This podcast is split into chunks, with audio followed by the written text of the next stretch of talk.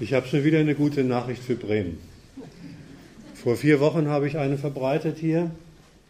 Da hieß die gute Nachricht, Bremer Universität ist Exzellenzuniversität geworden.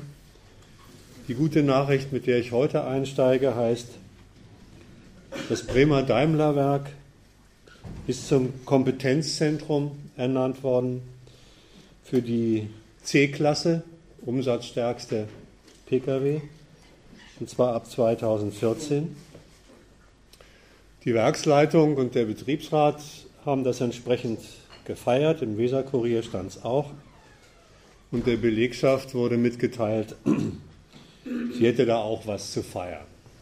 Fragt sich natürlich nur, was eigentlich.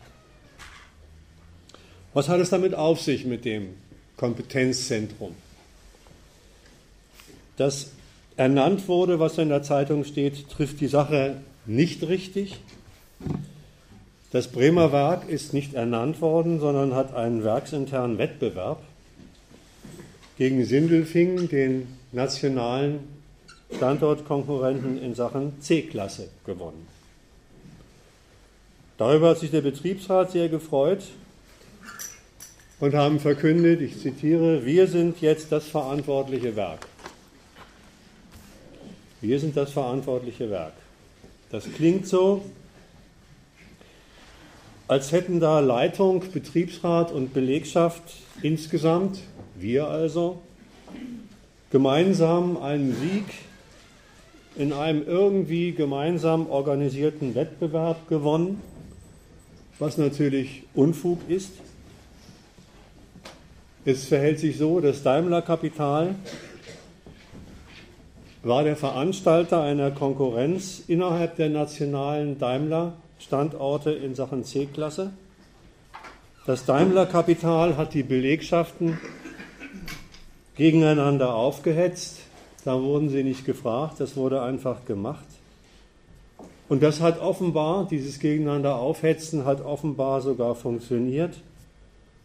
Denn nach der Verkündigung, Bremen ist Kompetenzzentrum, ging im Jahr 2012, ich glaube im Dezember war es, 2000, 20.000, 20.000 Daimler-Benz-Beschäftigte aus Sindelfingen auf die Straße und haben für den Erhalt der C-Klassenproduktion in Sindelfingen protestiert.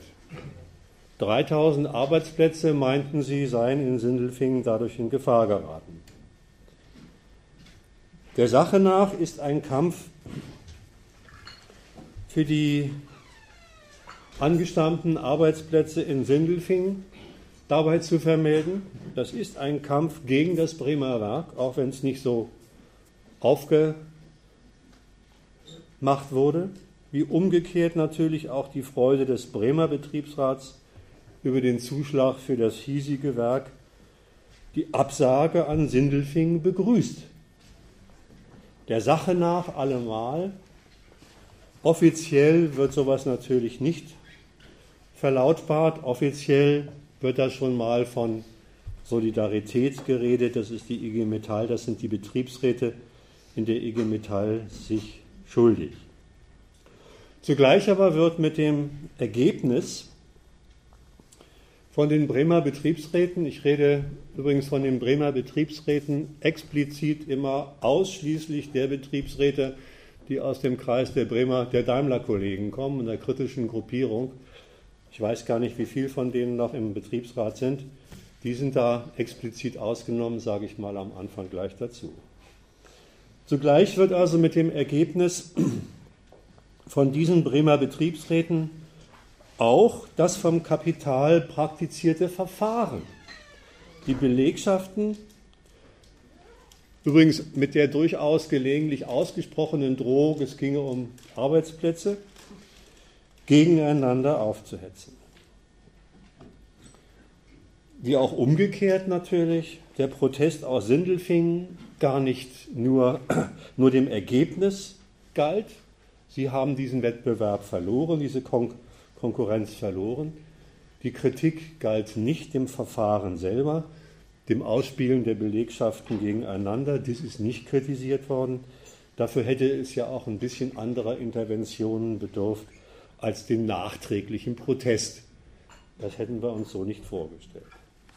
Kompetenzzentrum zur Sache. Worum geht es da? Vielleicht vorweg bei der Entscheidung des Daimler-Benz-Vorstandes für Bremen als Kompetenzzentrum. Da werden mit Sicherheit eine ganze Reihe von Gründen eine Rolle gespielt haben. Da wird sicherlich die Nähe zum Hafen, Bremerhaven als Automobilumschlagplatz eine Rolle gespielt haben. Da wird sicherlich eine Rolle gespielt haben, dass man arme Stadtstaaten leichter zu allen möglichen Zugeständnissen als großer Multi erpressen kann in Sachen Infrastruktur, in Sachen Genehmigungsverfahren als reiche Staaten wie Baden, äh, Stadtstaat, reiche Länder wie Baden-Württemberg.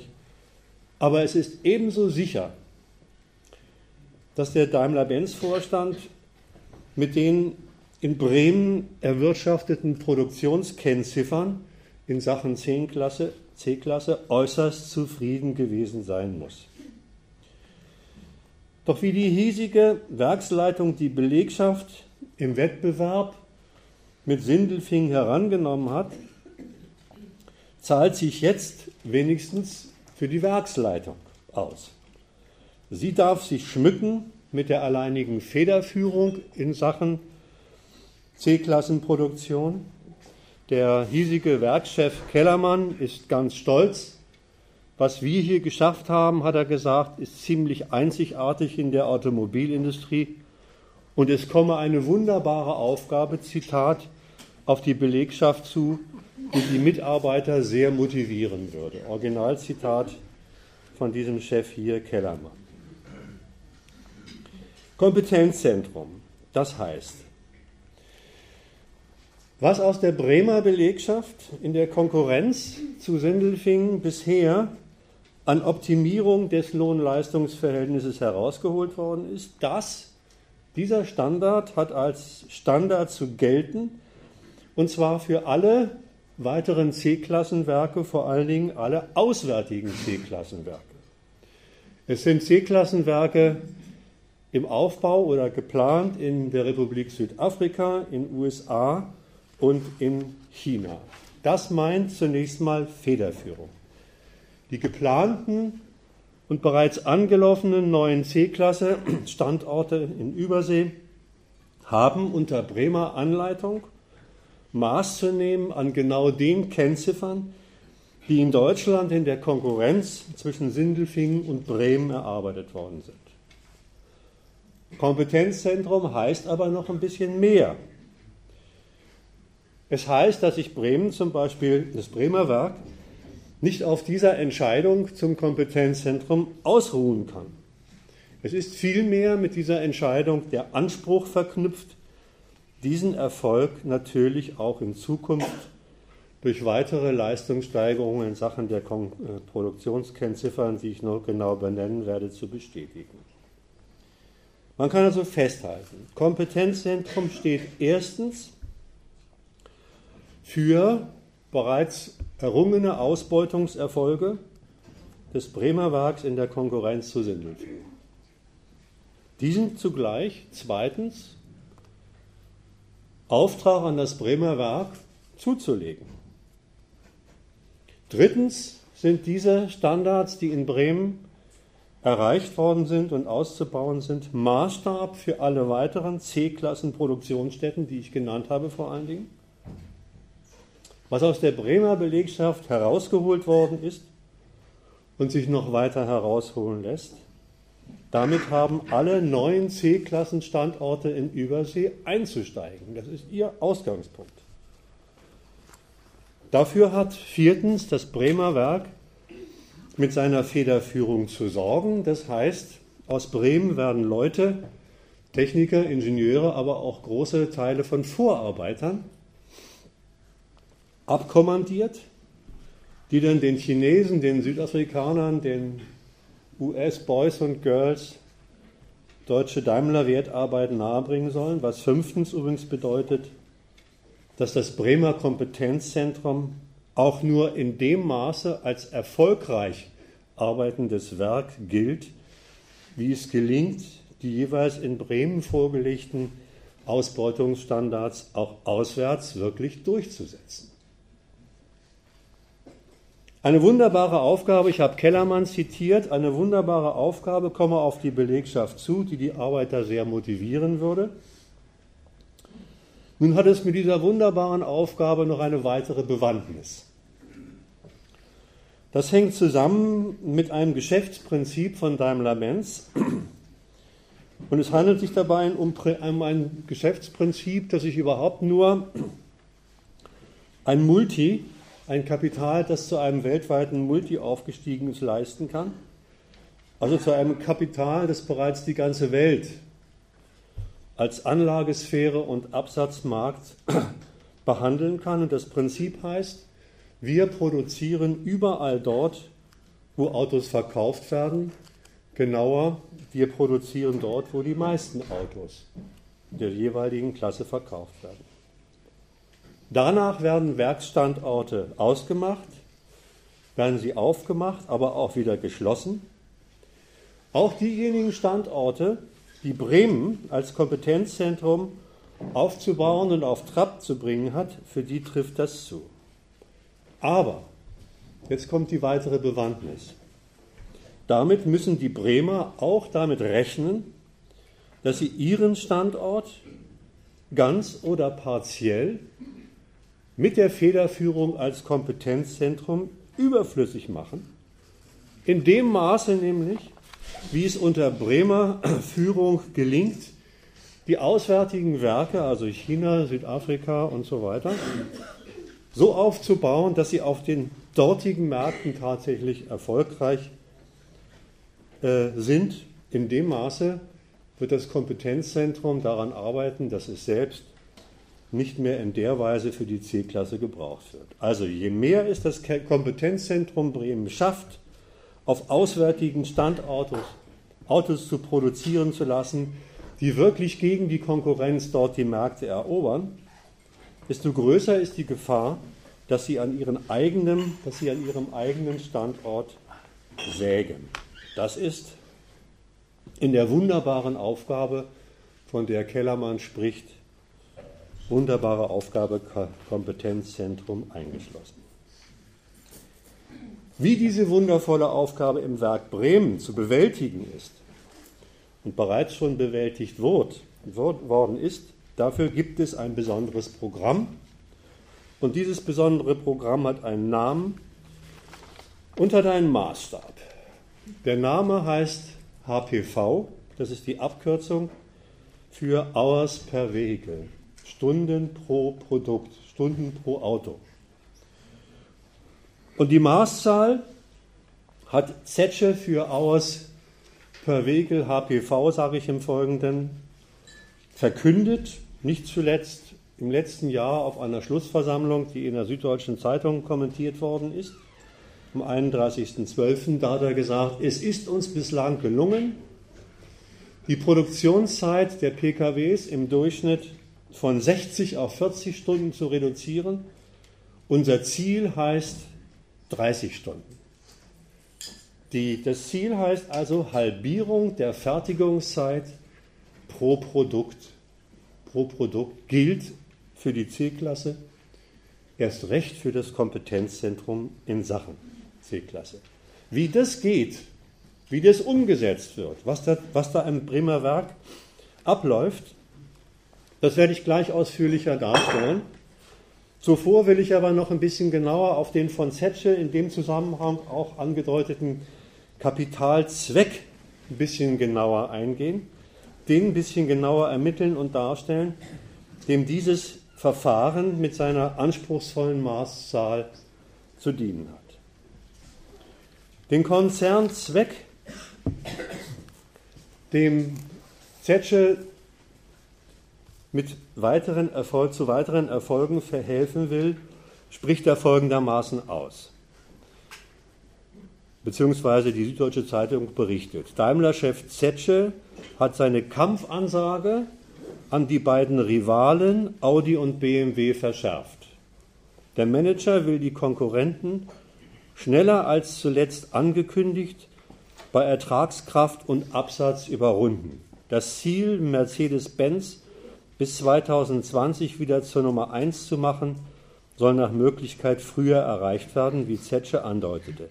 Ich bin zuversichtlich, dass wir spätestens 2020 wieder vor den Wettbewerbern liegen. Was hat er damit gesagt? Er sagt damit, dass die konzernintern organisierte Konkurrenz, von der ich gerade eben gesprochen habe, zwischen Bremen und Sindelfingen als ein Fall, überhaupt selbst nur ein Mittel ist.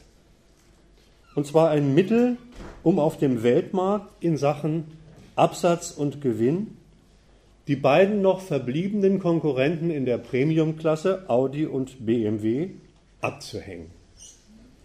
Dafür soll all das was mit dem Kompetenzzentrum in Bremen ins Werk gesetzt worden ist und was mit der Halbierung der Fertigungszeit pro Produkt, pro Auto durchgesetzt werden soll, taugen. Er sagt weiter, und es ist kein Zufall, dass er BMW und Audi nennt, dass alle anderen Konkurrenten, also Renault, Peugeot, Citroën, Saab, Rover, Maybach und was es da noch alles gab, gar nicht mehr erwähnen muss. Die sind abgehängt in dieser Konkurrenz. Die sind kaputt konkurriert oder wie zum Beispiel Maybach aufgekauft. Auf dem weltweiten Markt dieser PKWs, Premiumsklasse, zählen also nur noch Daimler-Benz, BMW und Audi als Konkurrenten. Und mit denen, das sagt er jetzt auch, will Daimler-Benz sich die Märkte, die es da gibt, die weltweiten nicht teilen.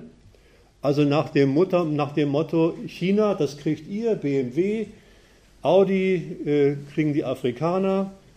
Nee, um, nee das finde ich nicht gut. Audi kriegt, ist ja auch wurscht, äh, Amerika und Europa teilen sich, teilt sich äh, das Daimler-Werk mit Porsche und sonst was. Das nicht. So ist das nicht gedacht mit der Konkurrenz sondern gedacht ist es, dass alle Märkte, dass auf allen Märkten Daimler-Benz diese verbliebene Konkurrenz, das sagt er ja auch selbst, einholen will, überholen will und damit zurückdrängen will. Übrigens nebenbei, das sagt er nicht jetzt, das sagt er an anderer Stelle, will er auch allen neuen Konkurrenten, also was beispielsweise in der Automobilindustrie in China sich tut, keine Chance lassen. Zetsche kündigt damit nichts weiter an in diesen harmlos erscheinenden Worten, als dass er die bislang in der Automobilindustrie erfolgte Verdrängungskonkurrenz auf jeden Fall weiter betreiben will. Die Verdrängungskonkurrenz will er weiter betreiben. Der Verdrängungswettbewerb ist dabei nichts anderes als eine Form von Konkurrenzbestreben, mit dem die Konkurrenten auf dem Markt sich nicht nur Marktanteile einfach wegnehmen wollen, sondern darüber hinaus ihre Kapitalmacht einsetzen wollen, und zwar relativ vernichtend gegen die Konkurrenten in Anschlag bringen wollen, um dann den Markt, den die Konkurrenten gehabt hatten, sich, anzu, sich anzueignen, also die eigene Marktmacht zu verstärken. Das ist schon ziemlich gut gelungen. Darauf verweist, Hin darauf verweist es, dass eigentlich in dieser Klasse nur noch drei Großkonkurrenten übrig geblieben sind. Nochmal in Zahlen ausgedrückt. Von 52 Firmen dieser Klasse 1964 gab es 2010 gerade nochmal zwölf in Europa und die Prognosen gehen dahin, dass 2020 nur noch fünf Konkurrenten sein sollen auf der ganzen Welt nur noch fünf Konkurrenten sein sollen. So etwas, so eine Verdrängungskonkurrenz geht natürlich wie jede Konkurrenz über Preise. Und über die Preiskonkurrenz kann man schon einiges erfahren, wenn man sich nur mal einen Abend vor den Fernseher setzt und die Reklame nicht ausschaltet, sondern die Reklame über sich ergehen lässt, dann wird man Zeuge von Preisschlachten die ziemlich heftig toben. Ich habe mal den Selbstversuch gemacht. Da überbieten sich da überbieten sich, da überbieten sich Konzerne in den Rabatten, ihr kennt das vielleicht auch, unterbieten sich in Leasingraten, unterbieten sich in äh, Kaufraten, unterbieten sich bei den Zinsen, unterbieten sich bei Angeboten mit Zusatzleistungen aller Art. Also die Versicherung gibt es kostenlos, irgendwelche Garantien gibt es kostenlos, die Inspektion gibt es kostenlos. Bei einem habe ich gerade vorgestern oder gestern mitgekriegt, sieben Jahre kostenloses Update des Navi, das ist doch mal was. Und den Hit äh, habe ich bei VW äh, äh, mitgekriegt. VW äh, vertickert eine Familienkutsche und sagt, pro Kind des Käufers gibt es einen Abschlag von 1000 Euro. Das ist Preiskampf, das ist Preiskampf, der zugleich als Beitrag zur nationalen Familienpolitik durchgehen kann.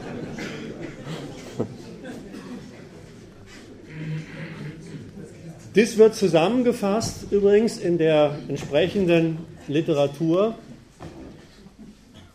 in einem Stichwort, das heißt, in der Automobilindustrie gehen Preise vor Kosten.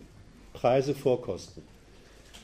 Ich lese mal vor aus einer Publikation dazu, da heißt es, dass Preise nicht mehr die Funktion der Kosten sind, sondern sich umgekehrt die Kosten am extern vorgegebenen Preis, dem Marktpreis, orientieren. Also Preis nicht mehr die Funktion der Kosten ist, sondern sich umgekehrt die Kosten am extern vorgegebenen Preis, Marktpreis orientieren.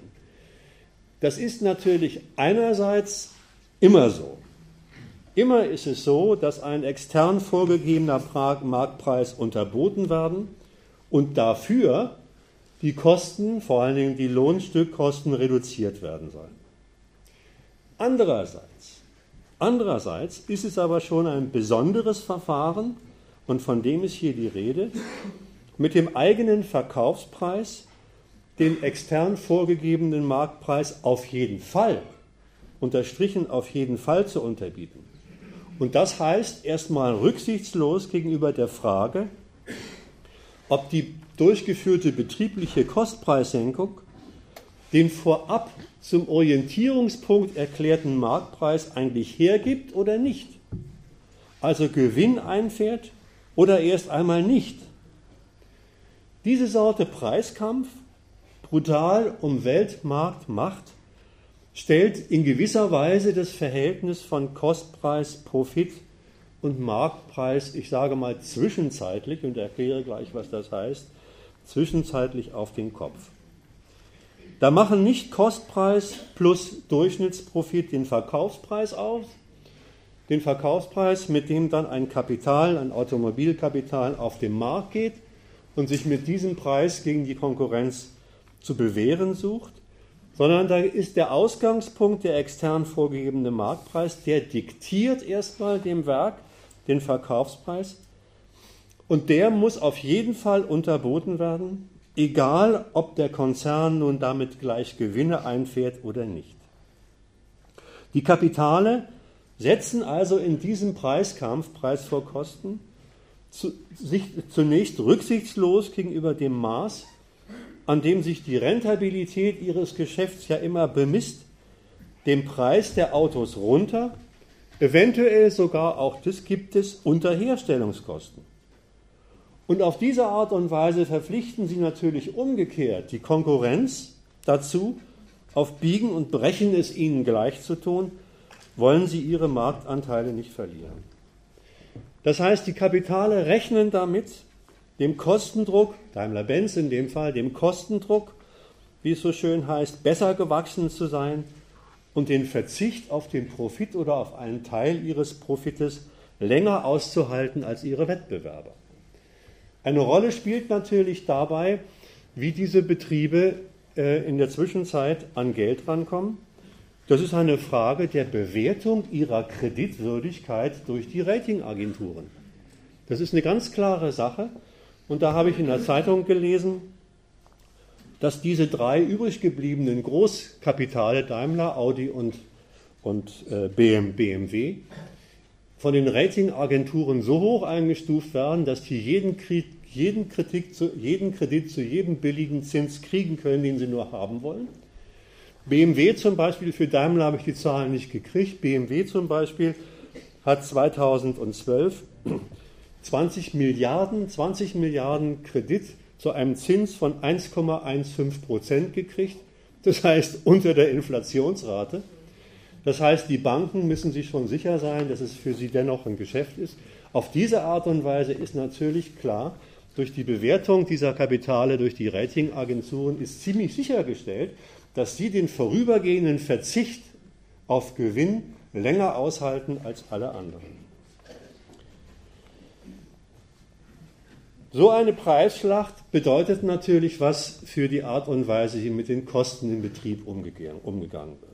So eine Preisschlacht setzt natürlich alle betrieblichen Kostenfaktoren verschärft unter Druck. Das ist ganz klar. Der Gewinn, der in Zukunft eingefahren werden soll, der muss ja immer auch den entgangenen Gewinn der Vergangenheit aus der Preisschlacht kompensieren. Und so etwas können sich Betriebe überhaupt, Multis überhaupt nur leisten, wenn es sich um einen Betrieb handelt, dessen Belegschaft sich gegen weitere Verschärfung der, der Lohnleistungskriterien nicht wehrt. Belegschaften, die sich dagegen wehren, bedeuten das Aus für diese Betriebe in der Preisschlacht. Das heißt also, so etwas funktioniert nur, wenn solche Multis frei über alle Methoden verfügen, den Kosten, die Kosten bei sich zu senken, frei über alle Ausbeutungsmethoden verfügen, ohne dass die Belegschaften ihnen da einen großen Strich durch die Rechnung machen. Das ist ein logischer Schluss, das ist kein empirischer Schluss. So etwas funktioniert nur so und nur bei diesen Multis. Ja, und zu dem Arsenal all der in der Produktion eingesetzten Verfahren, um nachträglich die Rentabilität unrentabler Konkurrenztechniken wiederherzustellen, so kann man es mal formulieren, gehört auch die Absenkung von HPV, gehört die Absenkung von Hours per Vehicle.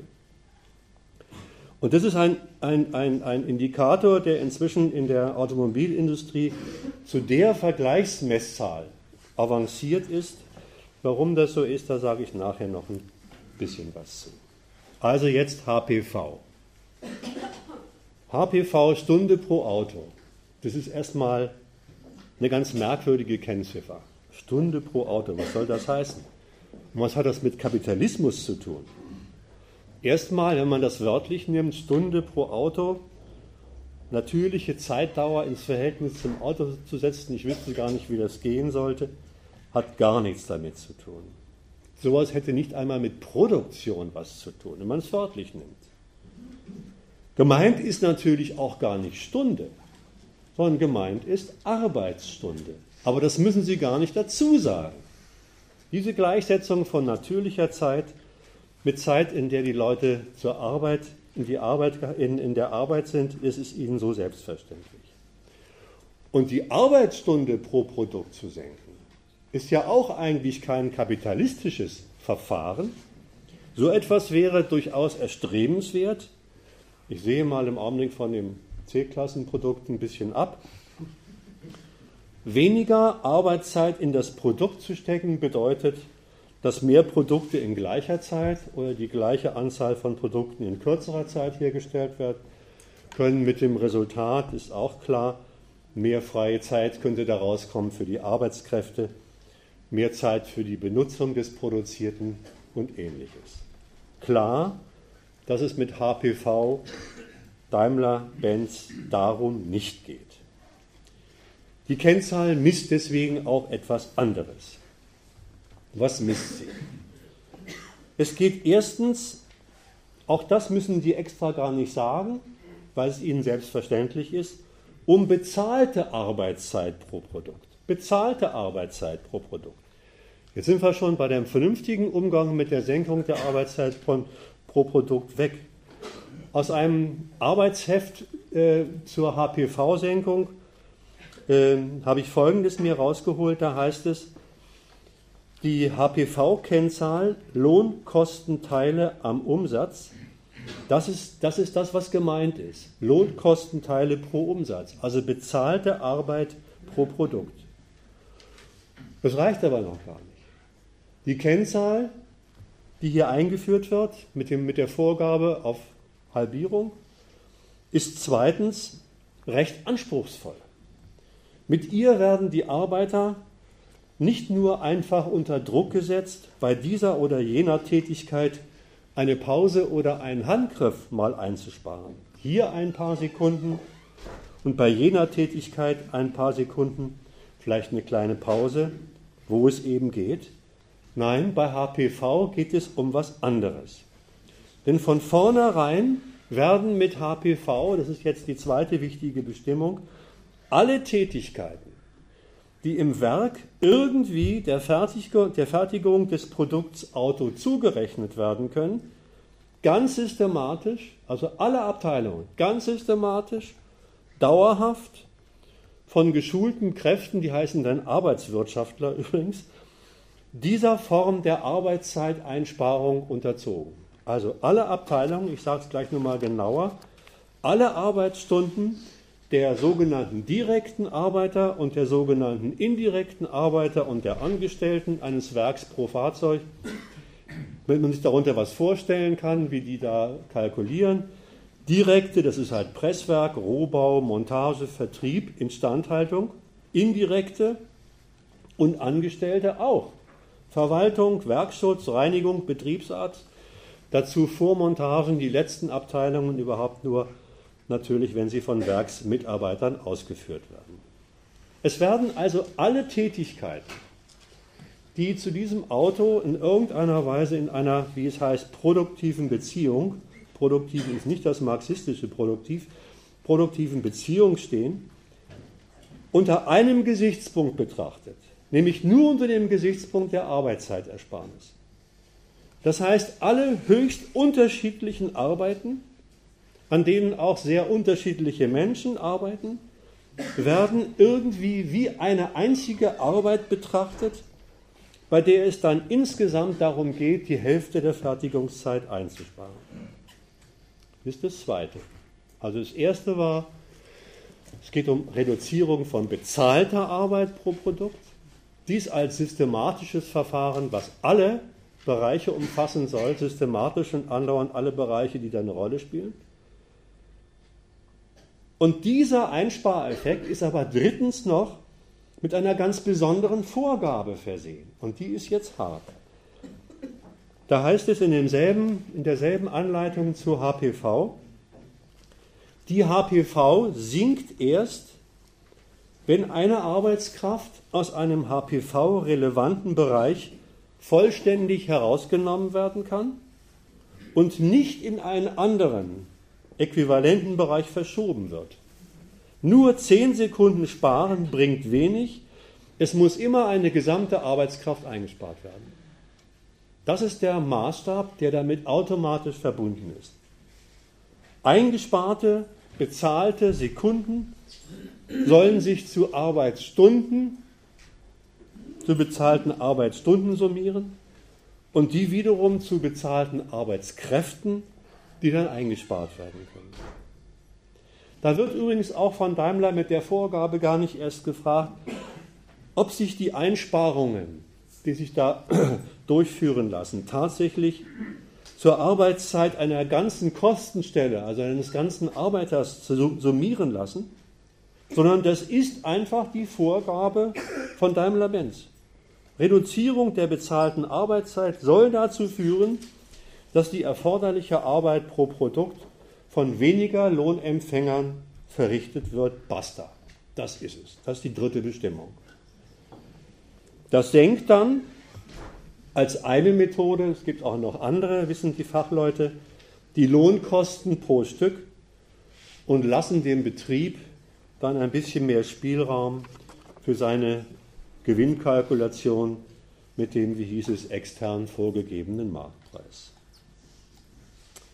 Also für HPV zählt nur die Sorte von Arbeitszeiteinsparung, die sich jeweils zur Einsparung einer bezahlten Arbeitskraft summieren lässt.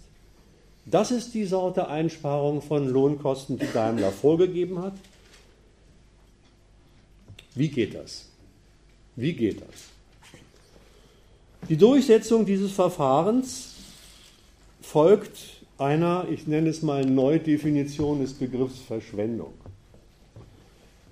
Verschwendung heißt ein Prinzip, das wohl zunächst erstmals Toyota auch eingeführt hat und was jetzt übernommen worden ist, folgt einem Prinzip, das heißt, Verschwendung sind alle nicht wertschöpfenden Aktivitäten.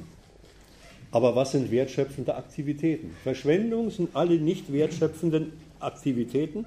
Wie gesagt, in all den Bereichen, die eine Rolle spielen bei der Produktion des Pkw. Dieses von Toyota übernommene Prinzip zählt zur Verschwendung erstens natürlich alles, was so Arbeiter, die sich an einer Arbeit gewohnt haben, die in einer Arbeit eine gewisse Geschicklichkeit angeeignet haben, die die Arbeit beherrscht haben und dann schon hier und dort mal ein bisschen das Tempo rausnehmen können, hier und dort mal aufgrund ihrer Eingewöhnung in das erarbeitete Geschick ähm, eine Pause einlegen können, die auch schon mal den Takt, weil sie schneller sind, unterbrechen, sind also den Taktausgleich, wie das heißt, für sich größer gestalten können und sich dadurch vielleicht sogar hier und dort in einem Bereich mal außerhalb der Reihe der gesetzlich vorgeschriebenen Pausen für eine Zigarette verkrümeln können. Das ist der eine Bereich. Zweitens, und da wird es härter, noch härter, werden aber alle Bereiche, alle Bereiche, die ich genannt habe, auch systematisch durchforscht auf. Und jetzt kommt eine ganze Liste die will ich nur andeuten, die will ich nicht im Einzelnen durchgehen. Die Liste umfasst Verschwendung bei Wartezeit. Kann man sich vorstellen, Verschwendung bei Wartezeit? Bei Materialanlieferung muss gewartet werden. Verschwendung durch Transporte wegen zu langer Wege.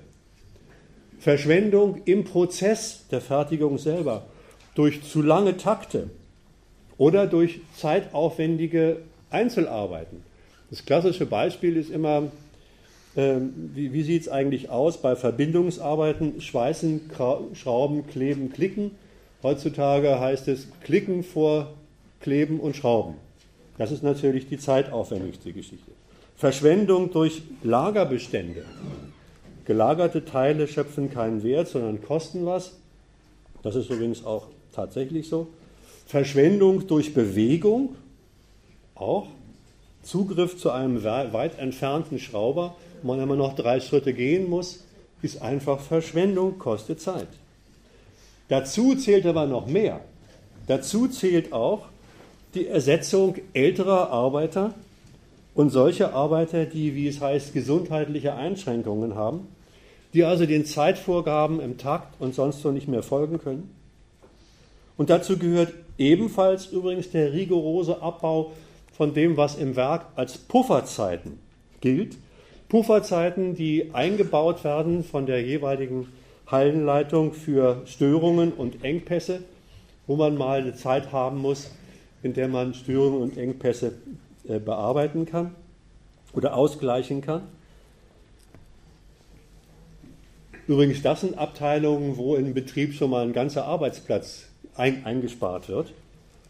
Und schließlich gehören da auch so widerliche Kleinlichkeiten dazu, wie dass Leute beispielsweise aus dem Presswerk in Bremen ihre vorgeschriebene Pause nicht in den Ruheräumen weit ab vom Presswerk, sondern neben den Pressen machen müssen, mit dem Lärm, mit der Erschütterung und so weiter.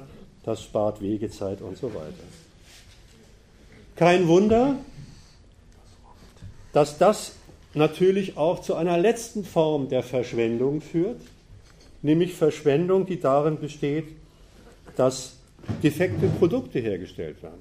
Kein Wunder, bei dieser Sorte Verdichtung ist es geradezu unabwendbar, dass defekte Produkte rauskommen. Das ist deswegen auch der letzte Punkt in der Liste. Wo die Arbeit so verdichtet wird, kann es nicht ausbleiben, dass Qualitätsmängel entstehen, dürfen aber nicht. Sagt das Werk. Dürfen nicht, weil Verschwendung von Zeit, Punkt um. Verschwendung, vielleicht dazu noch ein Wort, ist ja eigentlich überhaupt in dem Zusammenhang eine komische Kategorie. Wenn man sich mal fragt, ist eigentlich selbst an kapitalistischen Maßstäben gemessen eine Pause, eine Verschwendung oder nicht vielleicht im Gegenteil sogar Zeit zur Auffrischung der Arbeitskraft, die nachher munter wieder loslegen kann? Oder ist eine bestimmte Taktzahl am Band Verschwendung von Zeit oder Sicherstellung des störungsfreien Ablaufs ohne Qualitätsmängel? Objektiv ist an dieser Kategorie Verschwendung eben nichts. Die Kategorie Verschwendung steht für nichts anderes als für den Anspruch des Daimler-Kapitals, überall Zeit pro Produkt zu verkürzen, Zeit so verkürzen, dass herauskommt, dass man Arbeitskräfte einsparen kann. Mit der Deklaration solcher Zeiten zur Verschwendung ist denn auch gleich festgelegt, dass das geht, dass das zu gehen hat und zugleich verbunden mit der Parole Null Fehler am Band. Das hat Konsequenzen. Dieses Verfahren hat natürlich Konsequenzen für die Leute. Die liegen auf der Hand. Ich führe sie nur mal vor. Jede der genannten Arbeitszeiteinsparung bei irgendeiner der Tätigkeiten in dem direkten oder indirekten Bereich bedeuten im Prinzip, im Prinzip, es gibt Ausnahmen, ja, wo halt eine Tätigkeit durch eine andere zeitsparende ersetzt wird, ist es, ist es was anderes. Aber im Prinzip bedeutet es, dass die Leute in gleicher Zeit mehr Arbeit flüssig machen müssen. Das ist Arbeitsintensivierung, Arbeitsverdichtung hat Marx das genannt und an der Stelle im Kapital auch gleich auf die Intensivierung des Verschleißes der Arbeitskraft verwiesen.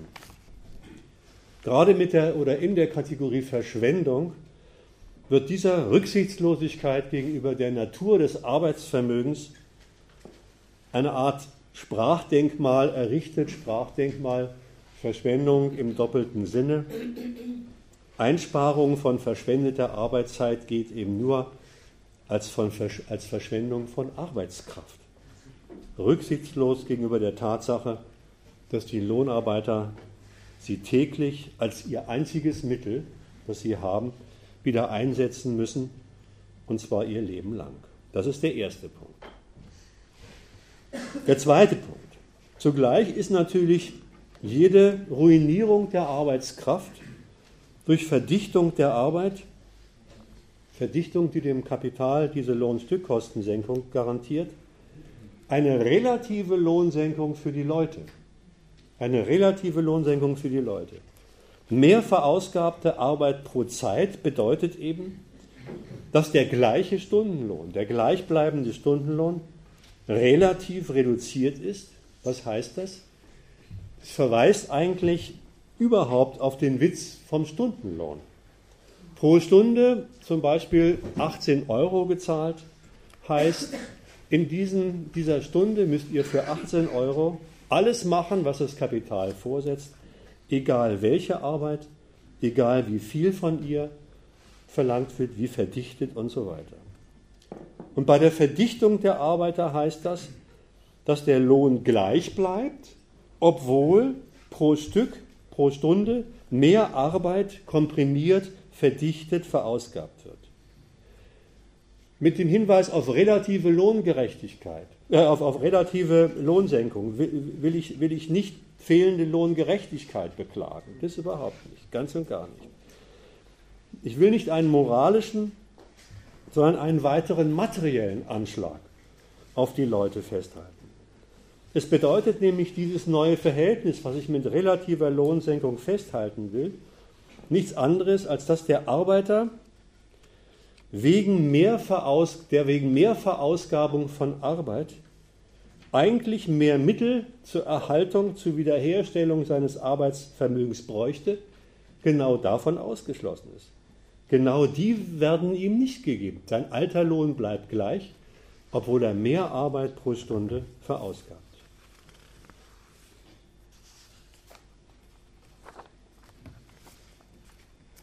Dritte Konsequenz, dritte Konsequenz, na klar,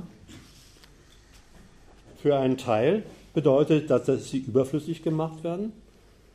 Für die Restmannschaft heißt das, sie macht jetzt deren Arbeit mit die Entlassenen sind von ihr befreit und dürfen jetzt den Sozialstaat Lobpreisen, der niemanden im Stich lässt. Übrigens, die Zahlen, die äh, Zahlen, mit denen Daimler-Benz da jongliert, sind schon heftig. Das Werk hat gegenwärtig ca. 12.000 Mitarbeiter. Und die Perspektive heißt, bis 2017 sollen es noch 8.500 sein. Das geht natürlich nicht nur per HPV. Es geht natürlich auch mit, mit zusätzlicher Steigerung der Produktivkraft der Arbeit und so weiter. Diese HPV-Senkung macht Daimler jetzt zusätzlich zu einer Sache der Leute. Nicht nur zur Sache der sogenannten Arbeitswirtschaftler, sondern auch zu einer Sache der Leute und das heißt dann KVP, kontinuierlicher Verbesserungsprozess. KVP ist übrigens nicht, einige mögen sich noch daran erinnern, KVP ist nicht zu verwechseln mit dem alten betrieblichen Vorschlagswesen. Da haben früher äh, Lohnarbeiter so, so äh, Daniel Düsentriebs äh, rumgebastelt und dem Werk irgendeinen Vorschlag gemacht äh, das hat es dann umgesetzt, wenn es was gebracht hat, hat er eine Prämie gekriegt und so weiter. Das ist jetzt nicht mehr der Witz. KVP mündet nicht automatisch in Prämien, gelegentlich vielleicht schon. KVP, also die Beteiligung an diesem kontinuierlichen Verbesserungsprozess, wird mit dem Lohn entgolten zur Sache der Leute erklärt. Das hat seinen rationellen Grund, denn die Leute wissen in der Tat am besten, wo sich Sekunden, wo sich Minuten, wo sich vielleicht auch sogar Leute einsparen lassen. Ja, sie sind es ja, die in der Arbeit durch Einarbeitung, häufig mit Geschick, mit Übung, mit Tricks für sich Sekunden, Minuten rausarbeiten. KVP ist, ich habe auch hier einen wunderbaren Text, der das äh, wunderschön darstellt, von Daimler gefunden. KVP ist für Mitarbeiter aller Ebenen eine große Herausforderung. KVP bedeutet, den bestehenden Zustand immer wieder in Frage zu stellen. Das ist jetzt keine psychologische Lebensberatung, sondern das ist Arbeitszeitverkürzung durch die Leute. KVB bedeutet, den bestehenden Zustand immer wieder in Frage zu stellen, sich mit Erreichtem nie zufrieden zu geben. So wird KVP zu einem Bestandteil der von innen genährten Unternehmensentwicklung, die von den engagierten und kreativen Beiträgen aller Mitarbeiter lebt.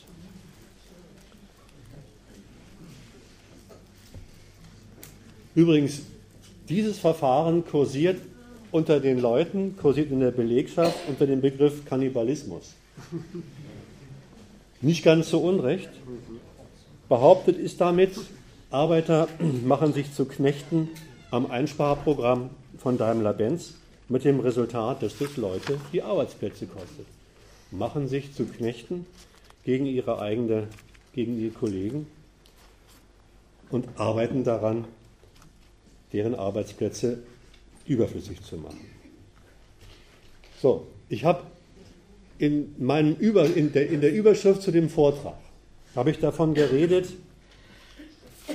wie heißt es da, neue, Ausbe neue Ausbeutungsmethoden in der Automobilindustrie. Ich will mal die Frage stellen, ob das eigentlich so stimmt mit den neuen Ausbeutungsmethoden. Und zwar unter doppeltem Gesichtspunkt. Erstens unter dem Gesichtspunkt Ausbeutungsmethoden. Was ist das eigentlich? Da muss man schon mal sich ein bisschen Klarheit verschaffen. Und zweitens, ist das, was ich jetzt unter HPV erklärt habe, eigentlich was Neues? Darum geht es jetzt im nächsten Teil. Wenn heute in der Öffentlichkeit oder in der Wissenschaft über Ausbeutung geredet wird, dann heißt es, die gibt es hier nicht mehr. Die gibt es, heißt es, vielleicht noch in Indien, in Korea, in Bangladesch. Gibt es dort als praktizierter, brutaler Missbrauch von Arbeitskräften, weil bei solchem Missbrauch durch besonders gierige Kapitalisten schon mal Fabriken, ganze Fabriken mit Inhalt abbrennen, Kinderarbeit zur Verkrüppelung von Kindern führt. geheuert und gefeuert wird, die Leute von ihrem Lohn nicht leben können und außerhalb der Arbeit verrecken, dann soll man tatsächlich von Ausbeutung als dem einem Fall von Missbrauch dieser schönen Produktionsweise namens Marktwirtschaft reden können. Das sei aber alles erstens für hiesige Verhältnisse längst überholt. Hier haben wir den Manchester-Kapitalismus überholt. Und zugleich will ich anmerken, dass natürlich in dieser Weise von Ausbeutung zu reden nichts anderes ist, als dass Ausbeutung zu einer moralischen Kategorie verkommt. Moralischen Kategorie verkommt, die sagt, das ist brutal, ungerecht und so weiter und so fort. Diese Betrachtungsweise, moralische Betrachtungsweise, die sagt, bei uns gibt es das nicht mehr, überholt, nimmt nun das Belegmaterial für diesen moralischen Empörungsgestus, wenn mal wieder in Bangladesch eine Fabrik verbrannt worden ist, aus dem Umstand, dass es bei uns ganz anders zugeht. Dass bei uns der Kapitalismus domestiziert, sozial geworden ist, erstens durch Gewerkschaften, zweitens durch den Sozialstaat, mit drittens dem Arbeitsrecht und so weiter. Dadurch wird das Kapital an Willkür und Ausbeutung gehindert. Inzwischen kann man dann weiterlesen, sei der Arbeiter deswegen auch kein bedauernswerter Proletarier mehr, sondern ein Erwerbstätiger, ein Firmenmitglied, ein Firmenmitarbeiter, der Rechte hat, der versichert ist, der streiken darf und zum Beispiel auch Kündigungsschutz genießt. All diese sozialen Errungenschaften in Anführungszeichen sind natürlich nicht zu bestreiten. Aber was wäre eigentlich, wenn diese Fortschritte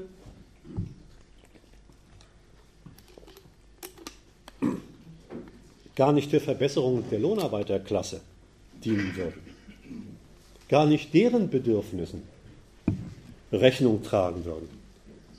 Was wäre eigentlich, wenn all diese Fortschritte sich nur umgekehrt erklären ließen? Wenn nämlich all diese sozialen Fortschritte nur das Leben der Lohnabhängigen an die gesteigerte Bedarfslage der kapitalistischen Ökonomie angepasst hat.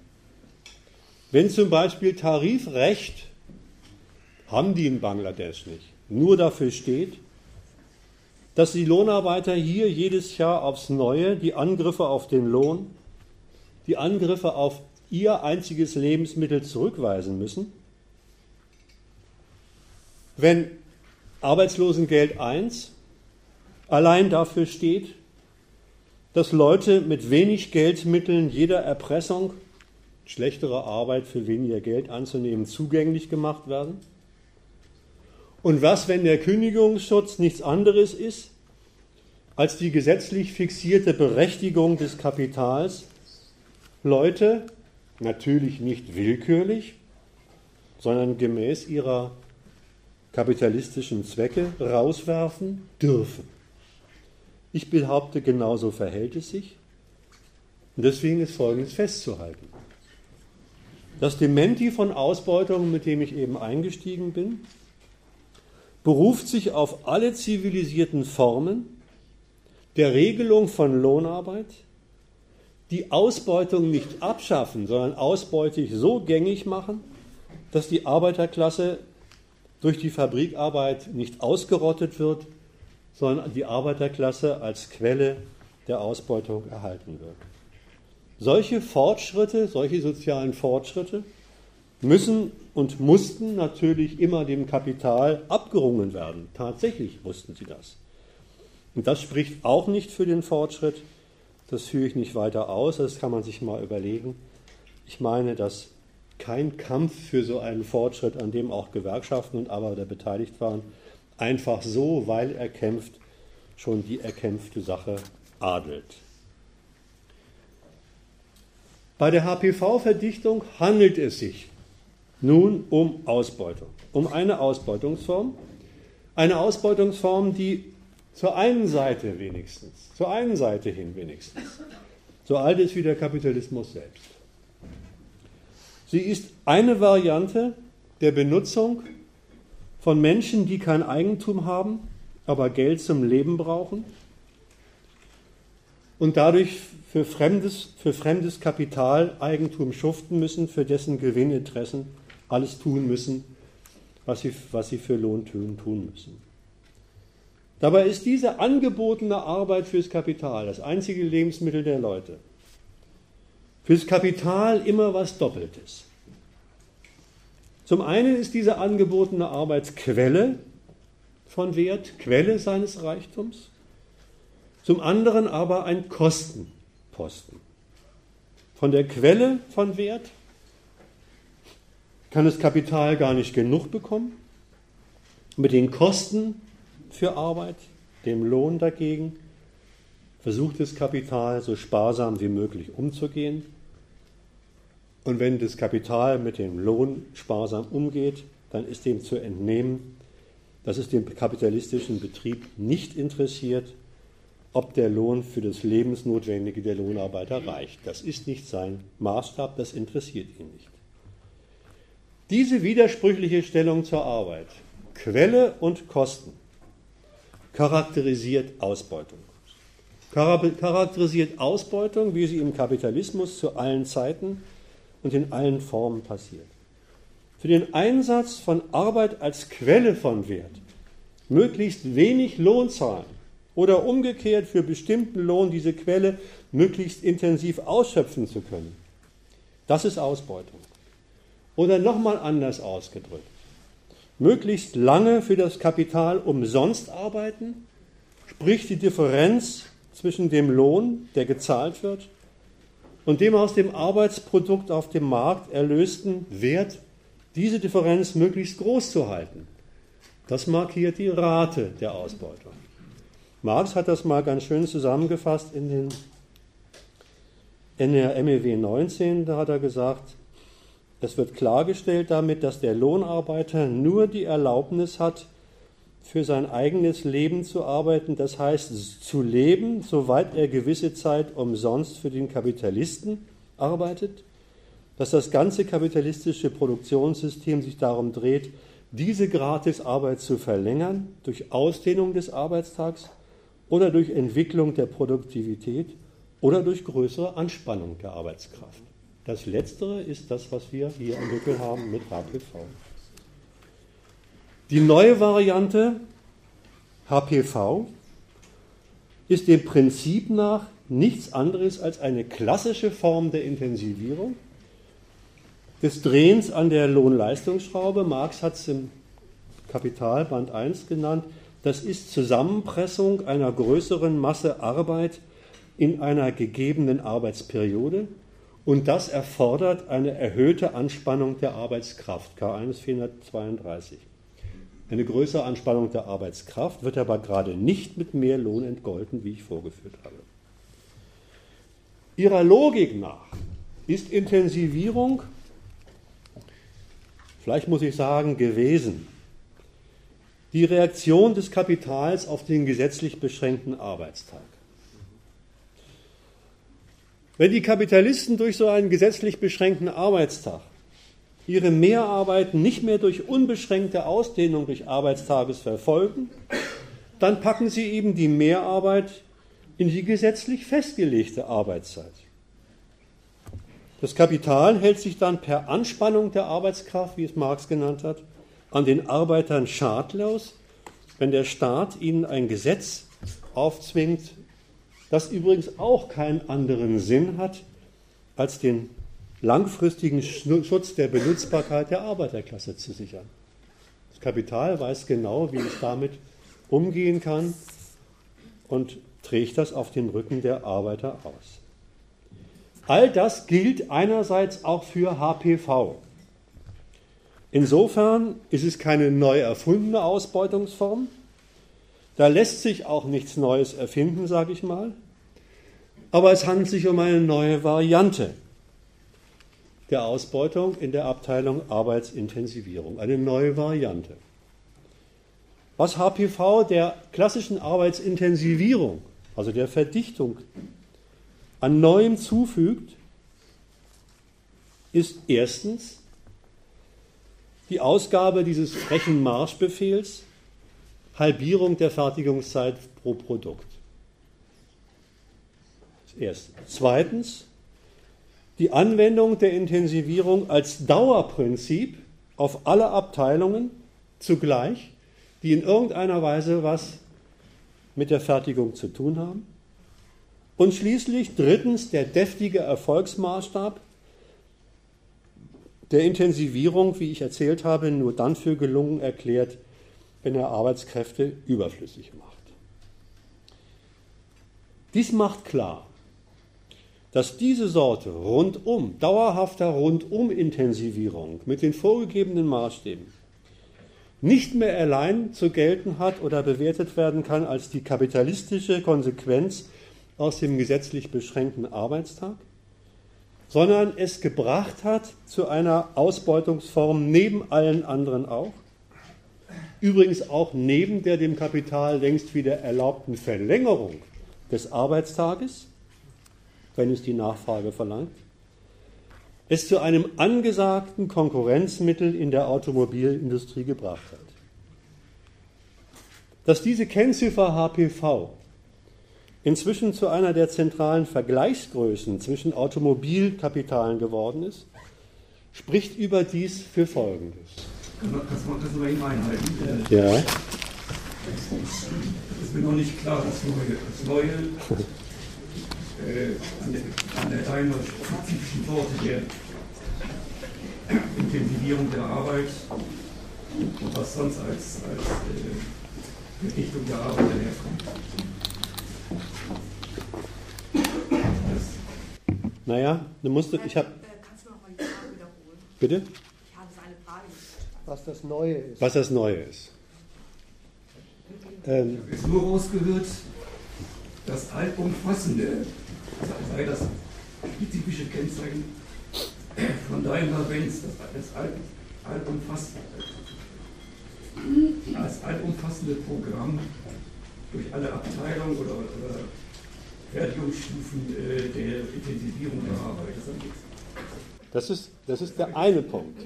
Ich habe ja drei Punkte genannt, die ich im Folgenden auch noch ein bisschen. Selbst der Punkt ist mir nicht, klar.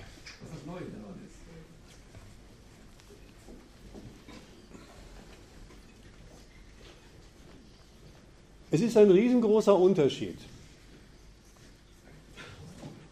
ob an den Bändern oder sonst wo die Leute aufgefordert werden oder die, die, die, die Vorarbeiter oder sonstige gucken, wo hier und dort nochmal was eingespart werden kann.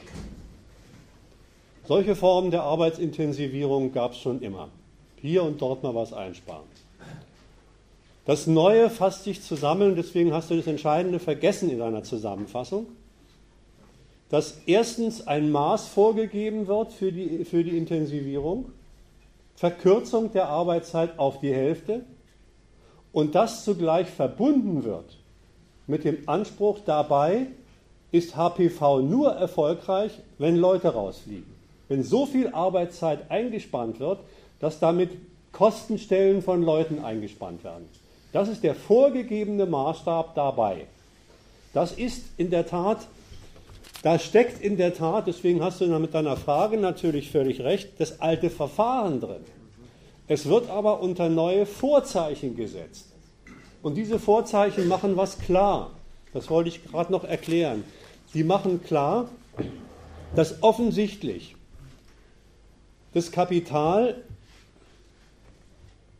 in, seiner, in seinem Eifer, ich kann auch sagen in seinem Reformeifer, was die, was die Verschärfung der Lohn-Leistungsverhältnisse anbelangt, auf die Idee gekommen ist oder seine Arbeitswissenschaftler auf die Idee gekommen sind, dass es hier einen Bereich gibt, der systematisch noch nicht zur Verkürzung der Arbeitszeit durchgenommen worden ist. Diese systematische Anwendung der Verkürzung als Prinzip ist Ihnen jetzt eingefallen mit den genannten Zusatzern Halbierung und Arbeitskräftesparen. Und das verweist meines Erachtens darauf, dass das als ein, ein, ein systematisches Ausbeutungsmittel eingesetzt werden kann, fast parallel zur Produktivkraftsteigerung der Arbeit, wie sie durch Verbesserung der Maschinerie und so weiter passiert.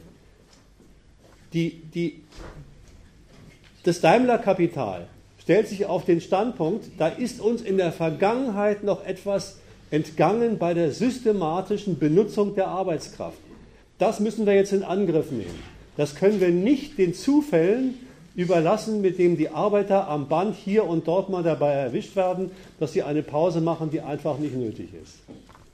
Also deswegen meine Schwierigkeiten, weil das ist doch, das ist doch auch äh, ein Prinzip dieser klassischen Akkordarbeit, dass, dass, dass die sogenannten Zeit, Zeitnehmer da ganz unabhängig äh, äh, von der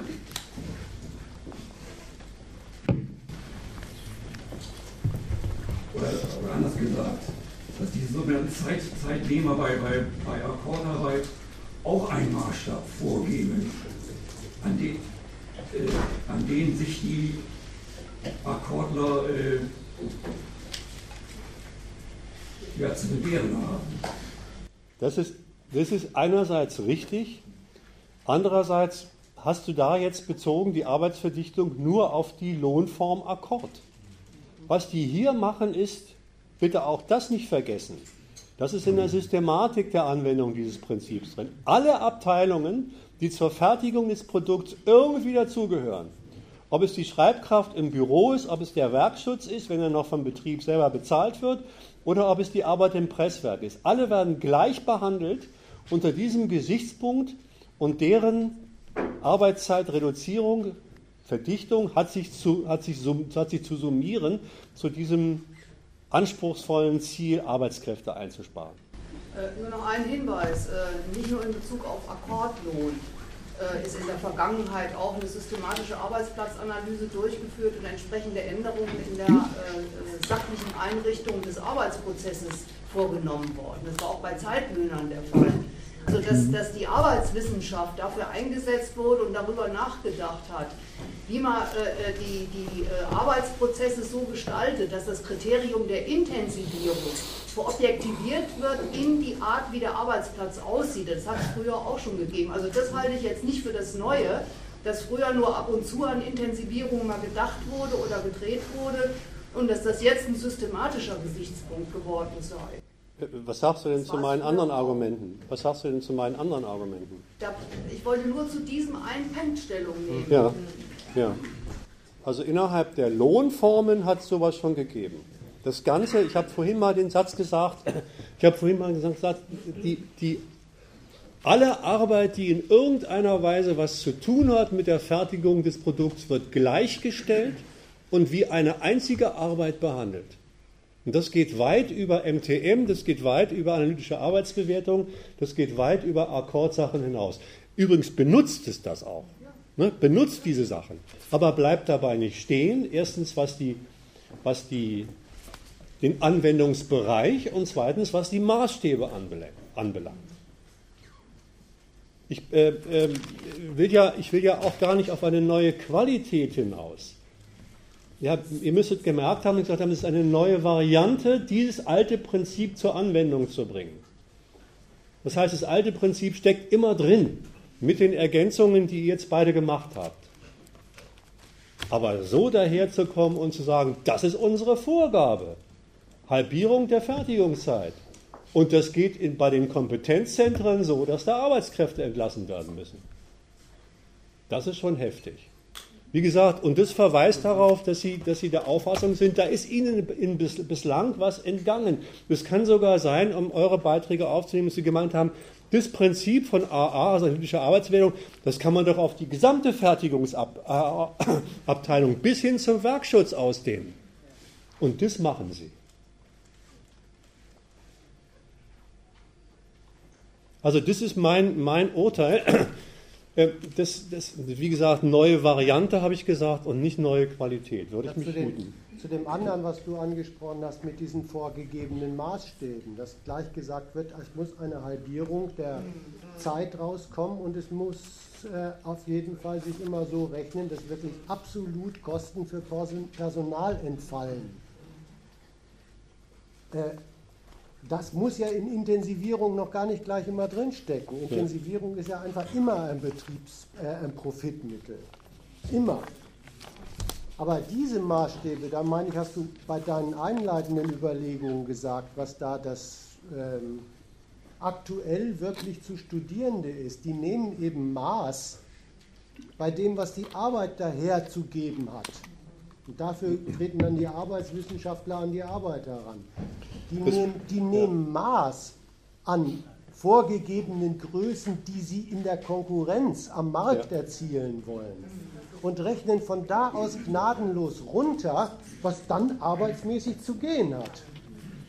Deswegen war es mir auch wichtig, dass ich jetzt vor HPV kurz, kurz angedeutet habe, das ist nicht das Ganze über die Konkurrenz auf dem Automobilmarkt, kurz angedeutet habe, was da eigentlich als Verdrängungskonkurrenz sich im Preiskampf abspielt. Und der Schluss hieß ja, ähm, da müssen alle Ausbeutungsprogramme, äh, äh, die es überhaupt nur gibt, aktiviert werden, um diese, diesen Verdrängungswettbewerb mit dieser Sorte Preiskampf überhaupt bestehen zu können. Also es ist wie, wie als ob das Kapital mal sagt, was von seinem Standpunkt aus nützliche Arbeit ist. Nützliche Arbeit, also Arbeit ist, so definieren die das da, Arbeit ist dann nützlich nicht, wenn ein Auto rauskommt, sondern wenn, wenn, wenn eine Waffe in der Konkurrenz dabei rauskommt. Davon definieren die runter, was überhaupt eine brauchbare Arbeit in ihrem Betrieb ist. Aber ist das nicht doch in den letzten Jahren schon angewandt worden? Denn sonst wäre doch gar nicht die Möglichkeit, dass jetzt nur noch so wenig Konkurrenten übrig geblieben ja. sind von, ja. von ja, ja, wie Sie eben richtig sagen, ja, ja. einer bestimmten Anzahl. Das zeigt doch sehr deutlich, dass das Prinzip in den letzten Jahren systematisch angewandt worden ist. Das ist völlig richtig. Nicht was ganz Neues ist, was bei Daimler jetzt. Nein, nein. Das, kommt, das wollte ich nachher noch sagen, das kann ich aber auch jetzt, jetzt gleich äh, noch, noch sagen, das ist völlig richtig ich, ich rede über Daimler nicht als Heimatkundler, sondern Daimler ist, ist Exemplum für diese Sorte Multi. Und zwar Multi im Bereich der Automobilindustrie. Da gibt es schon Besonderheiten, die kann man auch nachlesen in irgendeinem Heft des Gegenstandpunkts. Ich habe die Nummer jetzt nicht. Ähm, aber das ist natürlich richtig. Sowas hat es in dieser Form auch schon, da gibt es Vorläufer, an denen sich auch Daimler-Benz orientiert hat. Daimler-Benz hat sich an den an Japanern orientiert. Daimler-Benz hat gesagt, wenn BMW jetzt vorge, vorgeprescht ist mit äh, äh, äh, fast der Halbierung, dann müssen wir unbedingt nachziehen. Und sowas sind natürlich auch Prozesse, die gehen nicht von heute auf morgen. Völlig, völlig korrekter Hinweis. Ich hab, was ich nur nicht bei dieser Methode verstanden habe, wenn du immer sagst, es soll unbedingt rauskommen, dass ein Arbeitsplatz eingespart Arbeitsplätze, musst du sagen. Oder Arbeitsplätze eingespart werden. Äh, da ist ja nicht dran gedacht, dass dann der, der Wachmann äh, wegfliegt oder äh, entlassen wird. Na, einer von fünf. Also es ist jetzt flächendeckend zu sich überlegen. Ja, natürlich. Oder ja, das hat auch ein bisschen was Sachfremdes an sich. Ja. Sag, mal, was, sag mal, was das Sachfremde ist. Sag mal, was das Sachfremde ist. Weil es darum geht, wo wird, wo wird, denn, wo wird denn das, mehr, das also der Ausstoß an mehr Autos produziert, äh, da in der unmittelbaren Produktion und den dort äh, tätigen. Ja? also jetzt mal Marxisten. Das, ja, aber das, die, die, die, die Kellermanns und Setches sind keine Marxisten. Die, die haben ein bisschen anderen Standpunkt. Die sagen Kostenstelle. Das ist eine Kostenstelle. Und unter dem Gesichtspunkt Kostenstelle ist der Mensch am Band, der für Marxisten produktive Arbeit leistet, haargenau dasselbe wie der Werksleiter, der Betriebsarzt, der Lagerist und sonst was. Das ist der Gesichtspunkt. Es hat das Kapital in dem Sinn, was produktive Arbeit für ihn ist. Das ist nicht einfach baut Autos, sondern gehört auch dazu. Wenn davon einer wegfällt, Ich weiß auch nicht, wie intensiver Bewachen geht, ja, aber äh, so denken die doch. Ja, das macht keinen Sinn beim Bewachen, aber wenn die denken, die genauso, als wäre schneller zusammenkloppen ein Auto oder schneller äh, Rechnungen schreiben, ungefähr genauso wie schneller äh, bewachen. So, so, so, denken die doch. Deswegen, als, ja. Die haben keine Ahnung von dem Job, den sie machen, sondern so, so die Verbiegung von Arbeit auf sowas findet doch offenbar statt. Das kann man dann ja schön zur Kenntnis nehmen. Ja, das sind die beiden Kriterien, die vorhin gesagt werden, die, die bei Ihnen vorliegen. Die denken schon an das, was rauskommt. Wenn ich sage, ich kriege das Auto in der Hälfte der Zeit hin, dann denken die schon an die Leistung im Hinblick auf, die verkäuflich, auf den verkäuflichen Output. Und die andere Seite davon, wie Sie die denken, ist, was muss ich dafür an Kosten aufwenden? Und das, was man da jetzt halt mal studiert, ist, dass die richtig pur auf die Arbeit als Kostenpunkt als solche losgehen. Und, und äh, das mit dem Sachfremden, ne? da, da, kann man ja einen Punkt, ja, vielleicht sogar zwei Punkte festhalten. Es ist nicht zufällig, dass in der Liste, die ich vorgetragen habe, wo überall und die, die Ansatzpunkte sind für, für Arbeitszeitverdichtung, die Sache mit der Qualität immer hinten nachkommt. Ne, die sind sich ziemlich klar darüber, dass Verdichtung natürlich ein Angriff auf die Qualität ist. Nicht, dass das ein Angriff auf die Lohnarbeiter und ihre Natur ist, es ist ihnen völlig wurscht erstmal. Aber dass es ein Angriff auf die Qualität sein kann, das wissen sie und deswegen hinten dran, das darf auf keinen Fall rauskommen. Das ist ja auch Verschwendung. Also wie bekämpft man die, die Kollateralschäden der Intensivierung der Arbeit durch mehr Intensivierung der Arbeit? Das ist da die Logik. Denn man macht den Leuten, die man in diese verdichtete Arbeit reinhetzt, zu ihrer Arbeit, zu ihren Arbeitsaufgaben gleichzeitig noch dabei gefälligst jeden Fehlgriff und jeden, jeden Schaden zu unterbinden. Es gibt noch eine zweite Abteilung, wo man sagen könnte, na, ich will nicht sagen, nicht sachgerecht, aber da ist ein kleiner Widerspruch drin. Wenn, wie ich gesagt habe, alle Arbeiten, die irgendwie zu der Fertigung dazugerechnet werden als, Kosten, als, als Kostenfaktoren. Insgesamt wie eine Arbeit genommen werden, an der es Zeit zu sparen gibt, dann heißt das im Presswerk 20 Minuten, bei der Werks, bei, bei, bei, in der Buchführung 20 Minuten, äh, in, der, in der Endmontage 20 Minuten und so weiter und so fort. Wie soll man denn bitteschön über die Summierung dieser einzelnen Zeiten einen Arbeitsplatz reduzieren? Das geht erstmal nicht. Das Problem, meine ich, äh, dem sollte man nicht nachsteigen.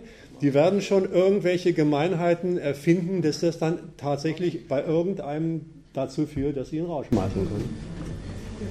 Naja, das erste Beispiel dafür wäre, wenn du nicht mal einen stehen hast, sondern 100 bei 100 sparst du 20 Minuten, das kannst du ja schnell aus. Genau. Da, da geht's, da, äh, bei diesen Sachen geht es übrigens unmittelbar. Ne? Die haben jetzt vor, zum Beispiel die Zulieferung fürs Presswerk, da haben sie einfach vor, durch das Pausenkürzen die Anzahl der Leute zu reduzieren. Da geht es einfach zu machen. Das andere bisschen Sachfremd oder Sachfremd ist falsch, das andere Widersprüchliche bleibt ja bestehen. Und eben der Werkschutz, und der, der da zusammenrechnet und der Kunst und der das Auto zusammenschraubt in jeweils 20 Minuten, ja, wen will man denn jetzt entlasten?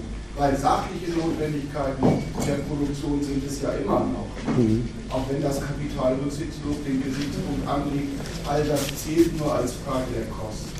Ja, da wird dann entweder so gerechnet, wie, wie, wie, wie er gesagt hat, oder die sagen, naja, da ist Zeit verschwendet. Wie, wie kriegen wir denn aus der verschwendeten Zeit beim Werkschutz die es nicht erlaubt, da einen ganzen Werkschutz herauszuschmeißen, trotzdem noch eine Summierung raus, die es uns erlaubt, irgendwo was, was rigoros zu kürzen.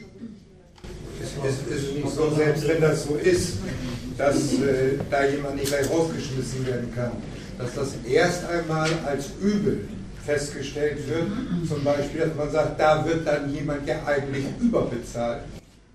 Nein, das geht andersrum. Soweit ich mich da informiert habe, geht es so, dass dann äh, die, die Werkschützer, bei denen Zeit eingespart wird, dass die zum Teil dann andere Arbeiten machen müssen. Aber man muss sich jetzt wirklich nicht den Kopf Ja. zerbrechen, wie die Arschlöcher das machen, sondern das, was da für, fürs Verstehen, was da los ist, eigentlich das wichtige Argument ist. Man merkt, wie rigoros die das Bezahlen der Leute absolut als Kost angreifen. Die sagen einfach, eine Stunde von den Leuten zu bezahlen ist eine Kost und für unseren Konkurrenzkampf muss es uns gelingen, von diesen Kosten absolut welche zu streichen.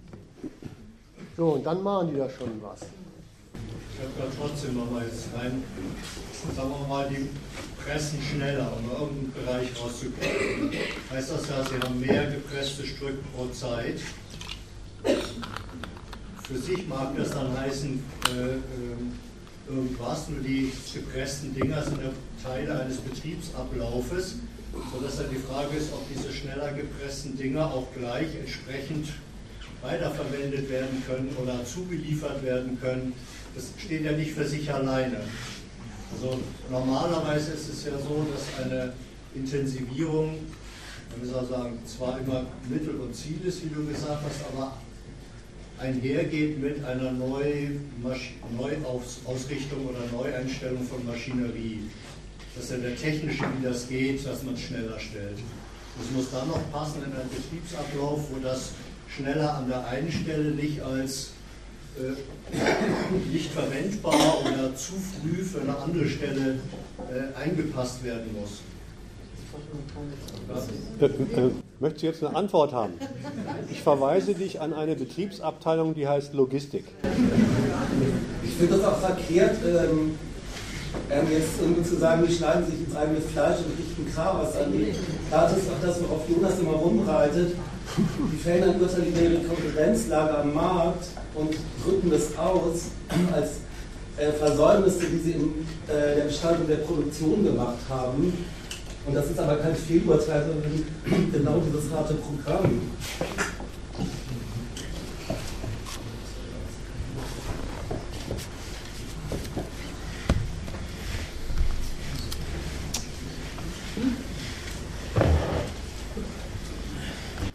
Was ich jetzt noch habe, ist die Befassung damit, wie Betriebsräte und Gewerkschaft eigentlich mit diesem Sachverhalt umgehen.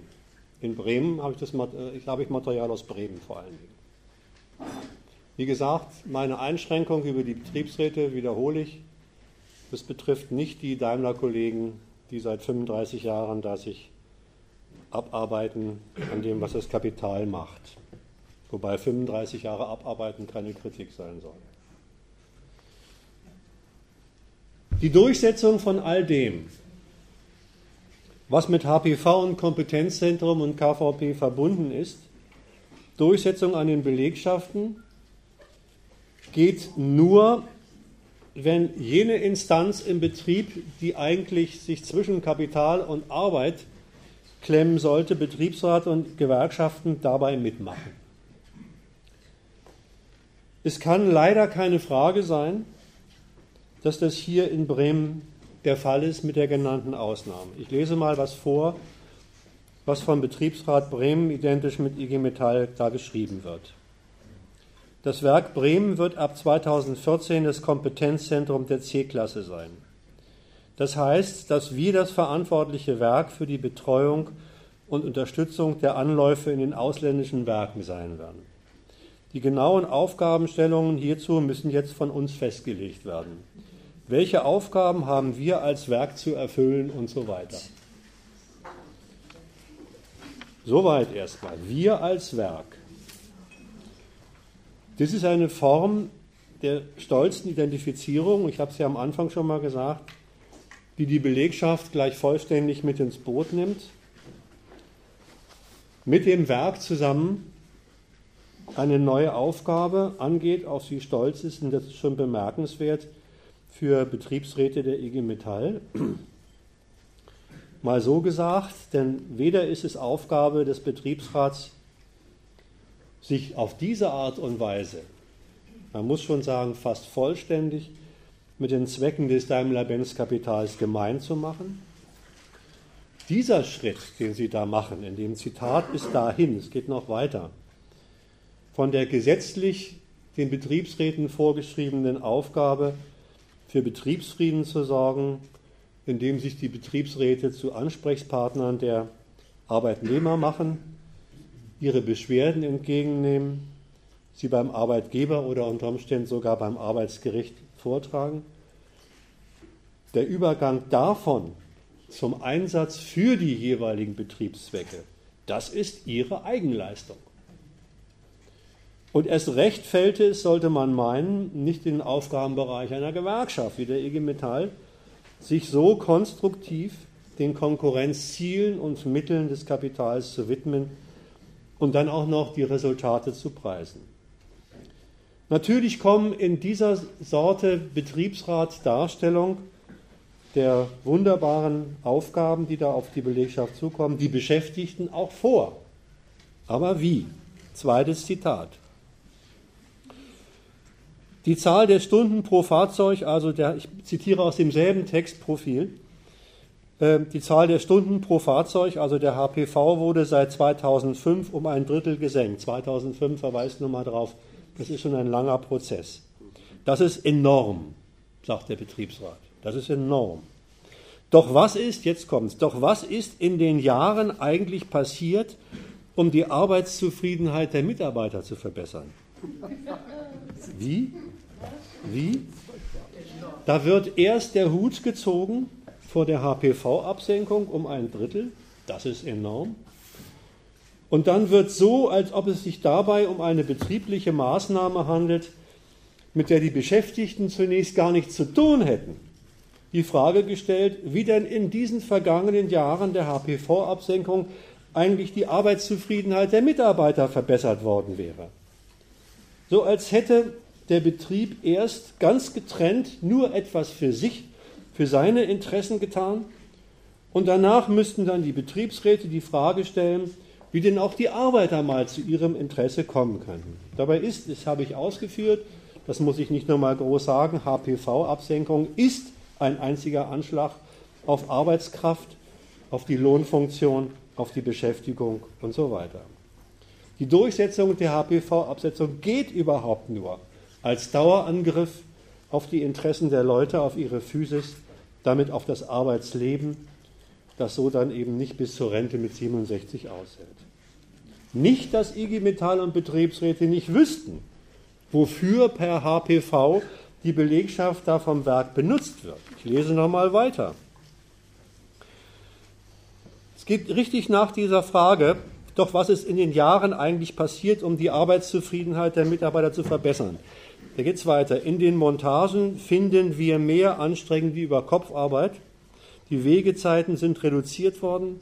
Das engt den Bewegungsspielraum ein und bindet die, Beschäftigung, die Beschäftigten eng an ihre Stationen. Dazu kommt, dass der Einakter körperlich sehr einseitig belastet, ein Takter, ein Takter, körperlich sehr einseitig belastet und aufgrund der damit verbundenen Monotonie auch auf die Psyche drückt. Wissen Sie, wissen Sie. Sie zählen also auf, womit das Werk die HPV-Absenkung erreicht hat, die sie wegen der Verantwortung für die neue Aufgabe mit Stolz erfüllt und tun doch so, als hätte genau das entscheidende Mittel der HPV, Arbeitsverdichtung mit ihren Konsequenzen, mit der HPV-Reduzierung irgendwie gar nichts zu tun. Als könnte man diese Absenkung auch mit langsamerem Bandtakt, mit längeren Wegezeiten, ohne Überkopfarbeit und so weiter erreichen. Sie bemühen hier nicht mal den Karlauer, dass letztlich mit der Akzeptanz solcher Anschläge auf den Arbeiter für die Leute noch was rauskäme. Also Arbeitsplätze gerettet würden und so weiter. Nicht einmal so argumentieren sie. Sie argumentieren nicht mit einem letztlich doch positiven Ergebnis, dessen Konsequenzen, dessen Wege dahin sie zähneknirschend mitgetragen hätten. Nichts davon. Es gibt bei ihnen dieses leider gar nicht, das nun dazu taugt, dass in jedem Angriff des Kapitals auf die Leute, man kennt das von den Gewerkschaftern, Betriebsräten, noch gute Seiten entdeckt werden, vor allen Dingen eben die Arbeitsplätze. Wer erst die rücksichtslose Arbeitsverdichtung mit absegnet,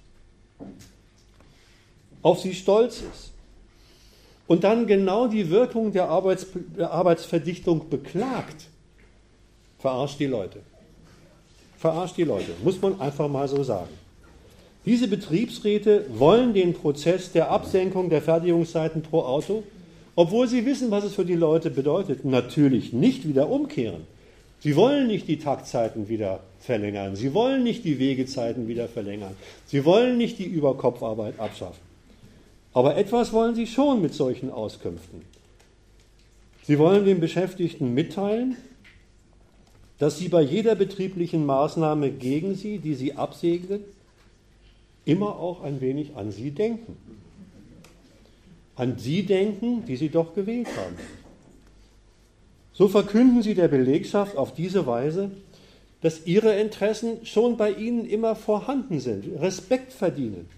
Dies schon, aber mehr nicht. Und wer so auftritt als Betriebsrat der EG Metall, das muss man mal sagen, setzt natürlich dem Kapital nicht nur keinen Widerstand entgegen, macht sich auch nicht für den Betriebsfrieden stark,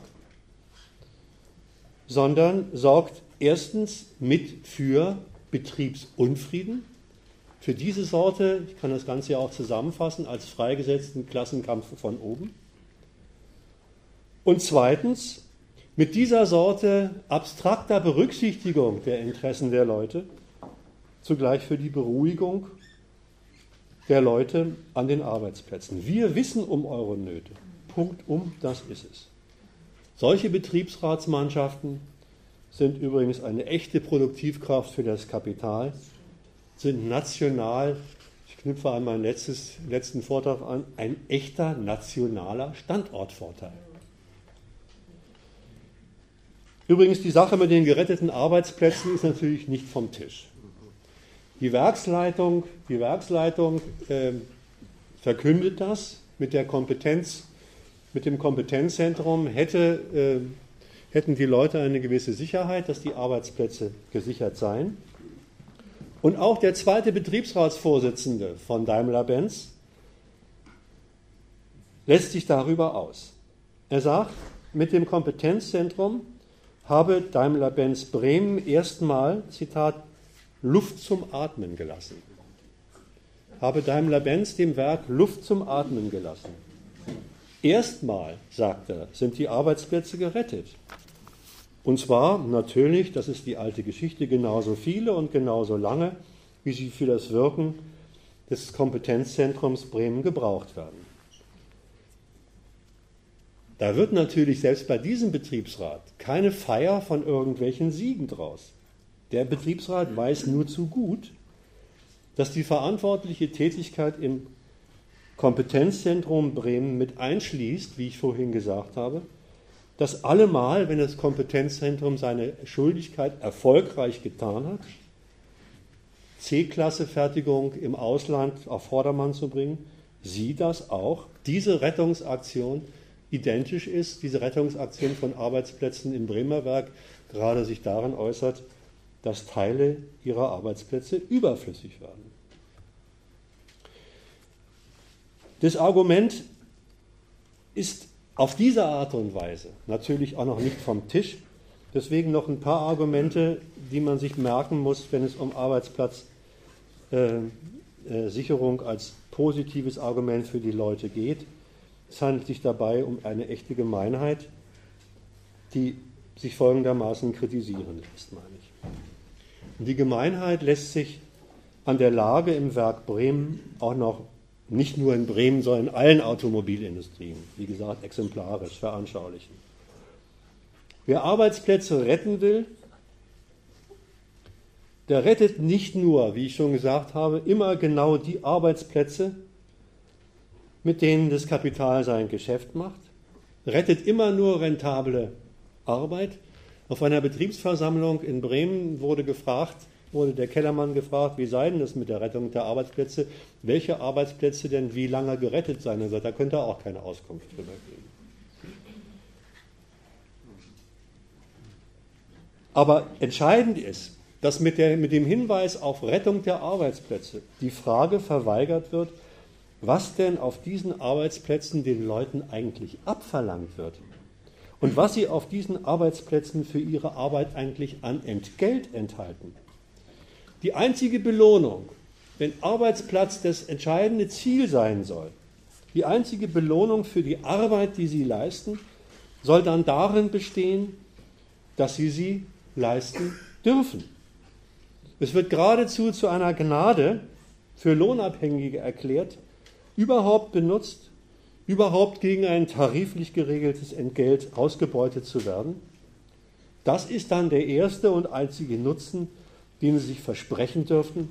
Weitgehende Ansprüche an Inhalt, Dauer, Intensität der Arbeit und Ihre Arbeit haben Sie sich abzuschminken, wenn Ihnen das Hauptziel Rettung Ihres Arbeitsplatzes sein soll.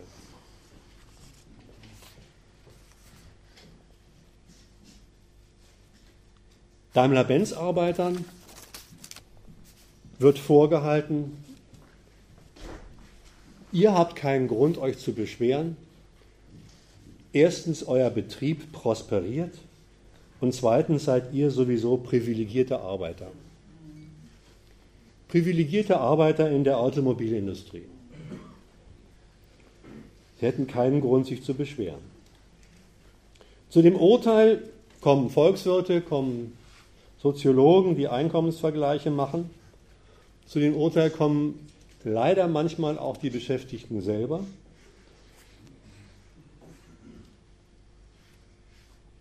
Und das ist auch gar nicht zu leugnen. Automobilarbeiter gehören zu den Spitzenverdienern innerhalb der nationalen Industrie, verdienen ca. 8% mehr als der Bundesdurchschnitt. Wie gesagt, das ist ein Faktum, das kann nicht geleugnet werden.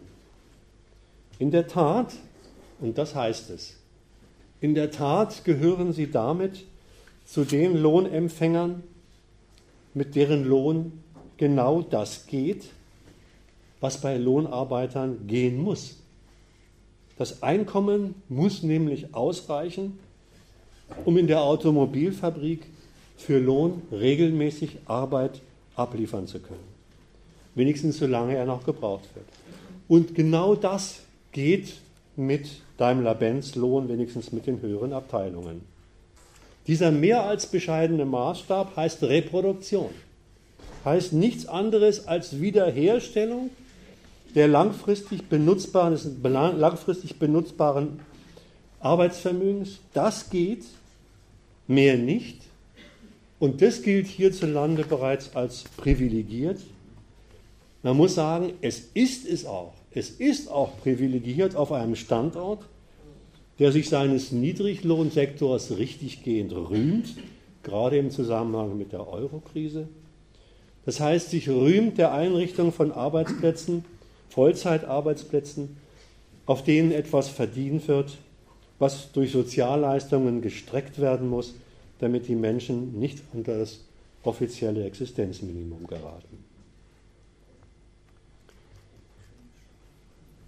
Der per Vergleich zu diesen Niedriglöhnern schön geredete Durchschnittsverdienst in der deutschen Automobilindustrie, das sind so 2000 bis 3000 netto, muss allerdings erstmal verdient werden. Wofür? Wofür bekommen denn die Daimler-Arbeiter diese sogenannten Spitzenlöhne? Wofür, mit welcher Arbeit, das habe ich gerade entwickelt, das muss ich nicht nochmal wiederholen für eine Arbeit, die die physische und psychische Ruinierung, die das Aushalten der Ausbeutung bis zum Rentenalter unmöglich macht, einschließt. So etwas lässt sich überhaupt nicht entgelten, lässt sich überhaupt nicht umrechnen in einen passenden Lohn, lässt sich überhaupt nicht in Euro gegenrechnen. Zu den privilegierten Löhnern wird natürlich noch mehr hinzugezählt. In einem Arbeitgeberheft von Daimler-Benz wird zu den Verdienstmöglichkeiten in der Automobilindustrie dazu gesagt, man hätte es in der Hand, finanzielle Zusatzleistungen jeder Art zu kassieren als Lohnarbeiter. Dann wird aufgezählt. Schichtarbeit, Überstunden, Wochenendschichten, Sonderschichten, Gewinnbeteiligung, und Bezug eines Jahreswagens. Schöne Aussichten. Was ist denn gesagt mit diesen Zusatzverdienstmöglichkeiten? Schichtarbeit, Überstunden, Wochenendschichten und so weiter und so fort. Je nach Bedarf ist damit gesagt, kann also der Betrieb die Arbeitszeit verlängern, das Wochenende mit Arbeit füllen, weil der Mensch ja sowieso nichts weiß, was er mit dir anfangen soll.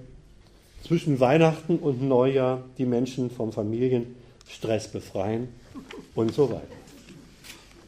All das kann der Betrieb gegen Zuschläge ansetzen, aber auch wieder absetzen. Die andere Seite darf man bitte schön nicht vergessen. Es liegt ja nicht in ihrer Hand, es liegt ja nicht in der Hand der Leute, Sonderschichten zu machen, das Wochenende durchzuarbeiten, sondern es liegt daran, wie, das, wie der Betrieb, wie das Kapital mit der Nachfrage auf dem Markt kalkuliert. Deswegen wird es auch mal wieder abgesetzt, wird Kurzarbeit abgesetzt. In Sindelfingen werden im Augenblick gerade für die A-Klasse und die E-Klasse die Doppelschichten abgesetzt. Übrigens mit dem kleinen, sage ich nebenbei, klein, mit dem Versprechen des Kapitals, ihr sollt keine großen Lohneinbußen darüber haben. Das wird darüber gemacht, dass die Wochenarbeitsschicht bei Reduzierung der Doppelschicht auf eine Schicht von 35 auf 39 Stunden erhöht wird. Wunderbar, klasse. Da merkt man, dass die Intensivierung der Arbeit die Ausdehnung in die Lebenszeit überhaupt, Überhaupt nicht, nicht. ausschließt. Mhm. Zum Jahreswagen. Jahreswagen sind, habe ich mir sagen lassen, ich weiß nicht, ob das stimmt, ich bin ja ein Externer, sind quasi Pflicht für Daimler-Angestellte. Das, was dafür gezahlt wird, muss vom Lohn abgezogen werden und stellt für Daimler-Benz natürlich bei den Beschäftigungszahlen eine, einen gut einkalkulierten Absatz dar. Jetzt gibt es noch ein letztes. Gewinnbeteiligung. Gewinnbeteiligung. Gewinnbeteiligung ist als Wort schon ein Scherz. Wenn es dem Kapital einmal besonders gut gelungen ist, die Lohnarbeiter für die Produktion von Reichtum in Eigentümerhand, also für Reichtum heranzuziehen, von dem sie ausgeschlossen sind, dann kann es vorkommen, dass Daimler-Benz schon mal eine Prämie ausschüttet. Im Jahre 2011 hat Daimler-Benz eine Prämie, ich weiß nicht, ob an alle oder nur an einige, von 4.100 Euro ausgeschüttet. 4.100 Euro klingt viel. Übrigens äh, vor Steuern auch dazu. Und in besonders gutem Jahr, nach Beurteilung durch das Werk selber. Und wenn die Dividenden es zulassen, also wenn der Aufsichtsrat es zulässt. Und das steht es auch nur für eins, so eine Prämienzahlung.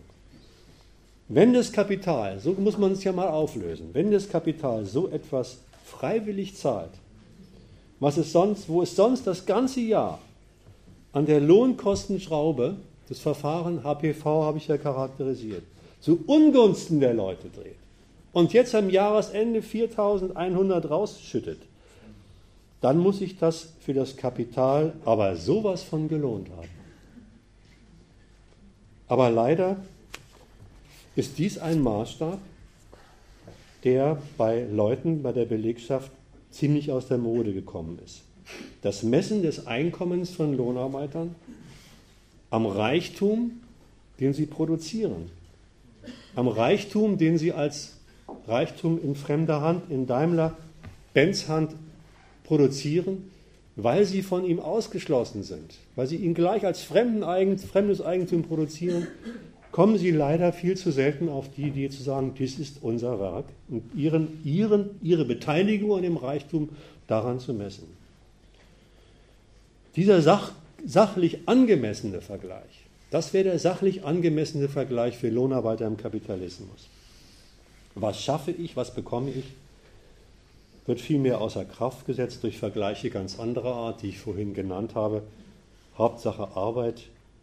Hauptsache Arbeit ist der Vergleich mit den vom Kapital über, überflüssig gemachten Leuten ohne Einkommen. Mein Fazit, fünf Punkte. Daimler-Benz exemplarisch mit seinem Kompetenzzentrum und dem Auftrag, HPV zu halbieren, bedeutet erstens, ist das Automobilkapital, wie gesagt, nicht nur Daimler-Benz, seine Belegschaften unter Bedingungen setzt, diese Sorte Nobelkarossen mit immer weniger Leuten herzustellen. Immer mehr Kapital sollen von immer weniger Leuten ausgenutzt werden. Es bedeutet zweitens, dass den Beschäftigten jede Mehrarbeit in jeder Form, eben nicht nur als Verdichtung, abgepresst wird. Geboren ist das Ganze, wir haben es eben nochmal in der Debatte kurz angesprochen, aus der Verdrängungskonkurrenz auf dem Automobilmarkt. Und das heißt drittens, dass mit HPV und KVP das Kapital die Belegschaften darauf ansetzt, Marken der Konkurrenz vom Markt zu verdrängen. Und das heißt nichts anderes, als die Belegschaften darauf ansetzt, andere Belegschaften überflüssig zu machen. So einen Job bei Daimler-Benz, bei BMW, bei VW, bei Audi am Band oder sonst wo bekommt man nur unter der Bedingung, dafür seinen Beitrag zu leisten, Leute woanders arbeitslos zu machen. Dabei hat viertens Daimler-Benz nochmal gesondert die Belegschaft der eigenen Werke zur Konkurrenz ums Kompetenzzentrum anlegen lassen.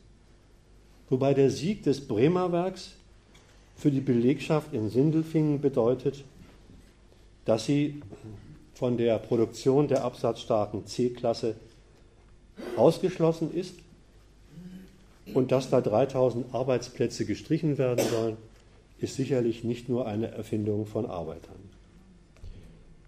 Und derselbe Sieg für die Belegschaft hier bedeutet auswärtige Produktionsstandorte fit zu machen, das Kompetenzzentrum federführend durchzusetzen in Südafrika, China und den USA, bedeutet, sich selbst positiv als Standort für die C-Klasse und als Arbeiter unter diesen Bedingungen überflüssig zu machen. Das ist die Sache. Das wär's.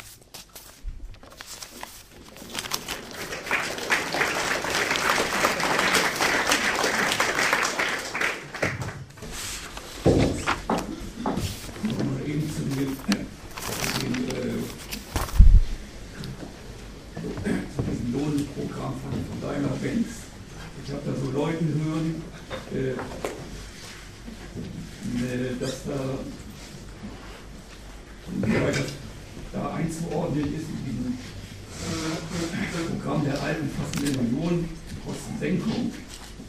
Und da gibt es auch irgendwie einen, einen Streit zwischen der Daimler-Führung und den Betriebsräten, dass wer mehr Daimler-Benz äh, äh, auf dieses, dieses Fremdarbeiterwesen da setzt. Hm. Äh, vermutlich zur Aushebelung dieses, dieses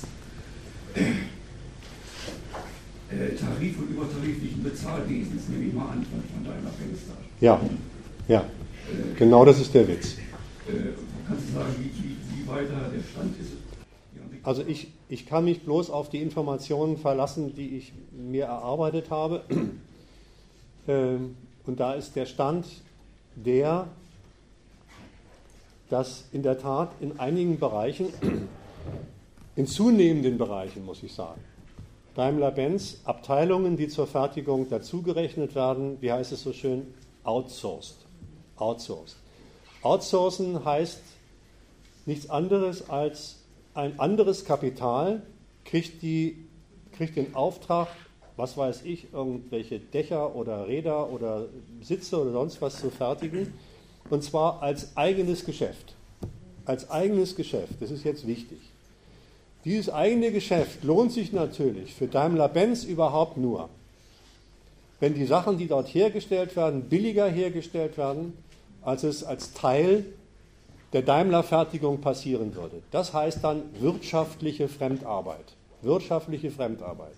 Und es ist in der Tat so, wie du schon angedeutet hast, dass viele dieser, dieser Fremdfirmen äh, übrigens durchaus nicht immer außerhalb des Tarifs, sondern mit den Tarifen, die dort gelten, äh, zum Teil ein Drittel und noch mehr weniger an Geld beziehen als die, als die Daimler-Arbeiter. Das heißt natürlich, die Zulieferfirmen setzen den Druck, den Daimler ihnen macht, klassisch fort an und werden es nicht nur, ich habe mich mit den Sachen nicht genau beschäftigt, werden es nicht nur am Lohn, sondern auch in der Arbeit dieser, dieser Leute ihnen, ihnen aufhängen, dass sie selber noch ein Geschäft damit machen, dass sie Daimler-Benz das Geschäft verbessern. Ja, und das ist übrigens eine Umgangsweise auch mit dem, wie Daimler seine eigene Belegschaft abspeckt. Denn diese Zulieferanten, die werden halt nur für die Taktzeiten beschäftigt, wo diese scheiß Dinger da reingeklickt werden und dann dürfen sie wieder woanders arbeiten gehen. Also das ist eine Umgangsweise damit. Das heißt, Daimler kriegt diese Funktion in der Produktion dieses Autos, ohne dafür fest Leute dauerhaft beschäftigen zu müssen. Die, die Leute bei der anderen Zulieferfirma ja. Äh, beschäftigt. Also das ist, äh, weil du, weil du von, von dem Streit zwischen Betriebsrat und, und, und Gewerkschaft und, und Betriebsleitung geredet hast, das ist natürlich ein Kampf um nichts anderes als um Erhalt eines Arbeitsplatzes. Genau. Und nichts anderes. Fällt also unter die Kritik, die ich am Ende gesagt habe.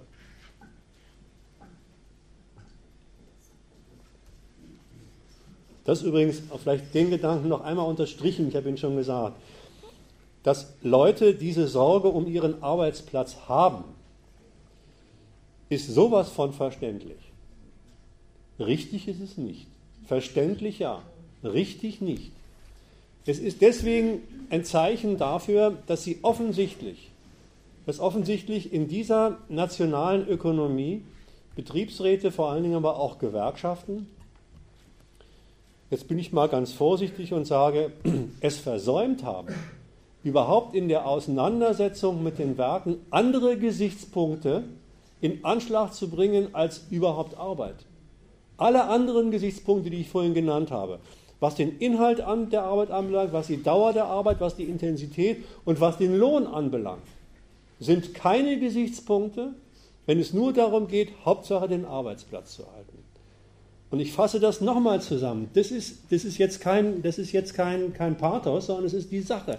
Das ist ein Zeichen dafür, wenn alles sich nur um Arbeitsplatzerhalt geht, ein Zeichen dafür, dass das Kapital in seinem Klassenkampf von oben gegen die Leute sowas von freie Hand hat. Also das, die Erpressung mit, der, mit den Überschussarbeitskräften ist die vollständige Waffe. Die unbestrittene Waffe. Das ist übrigens eine schöne Brücke zu dem, zu dem Argument mit dem Akkordlohn vorhin. Äh, der Akkordlohn ist da noch ein bisschen eine andere Vorgehensweise des Kapitals. Da will das Kapital die Intensität der Arbeit für seine Bereicherung erhöhen.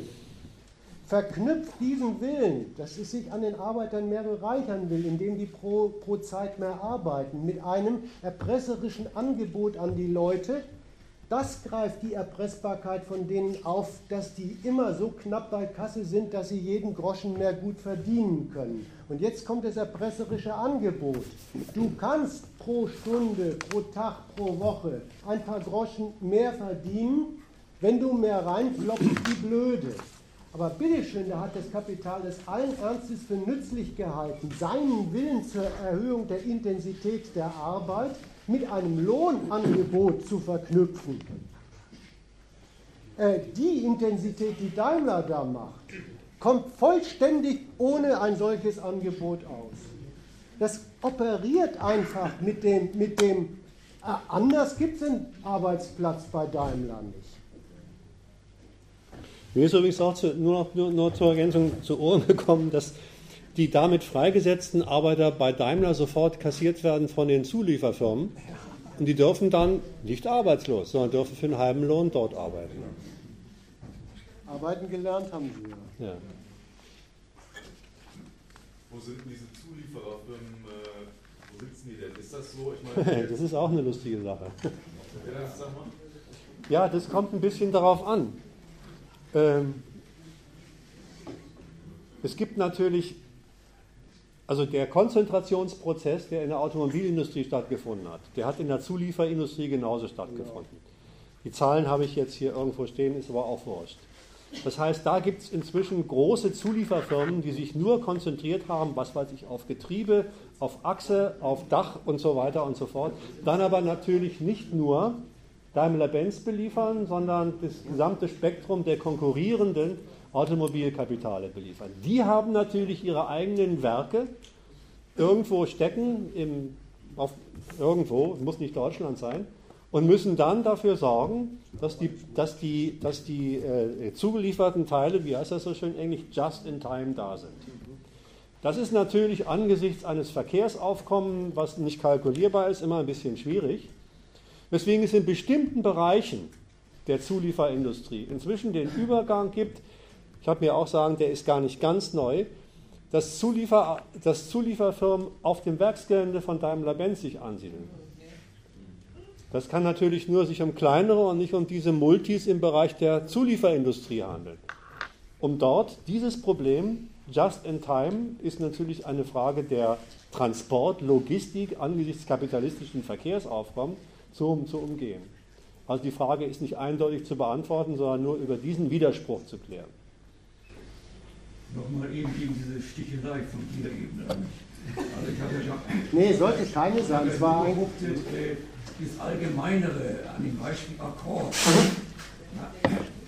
Das ganz, das ganz, ganz allerallgemeinste, die Leistungsvorgabe des Kapitals rücksichtslos gegen die Leute. Das, das in dem Programm, dem neuen Programm, was als neues Programm von deiner Benz bezeichnet, irgendwie aufgehoben ist, dann habe ich nicht behauptet, das Besondere am, am, am Akkord und das Erpresserische, was du da gesagt hast, Erpresserische, äh, äh, mit dem Lohnangebot, dass, äh, dass ich das damit weggewischt habe. Ich wollte Nee, nichts nee, an dir kritisieren. Ich wollte überhaupt nichts an dir kritisieren. Ich wollte bloß sagen, es, da, da, da liegt, wenn man das mal vergleicht, da liegt ein sachlicher Unterschied und der sachliche Unterschied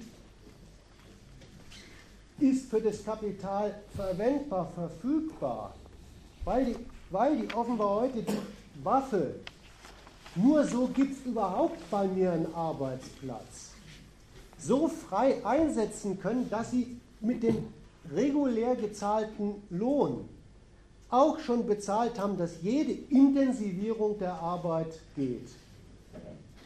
Und da hat der Akkordlohn glattweg demgegenüber den Unterschied, dass da das Kapital sagt, die von ihm gewünschte Intensität erhebelt es über ein erpresserisches Angebot in Sachen, du kannst mehr verdienen, an die Beschäftigten. Das war wirklich keine Kritik an dir. Das war, war das Aufgreifen von deinem Stichwort, um das nochmal sachlich äh, auseinander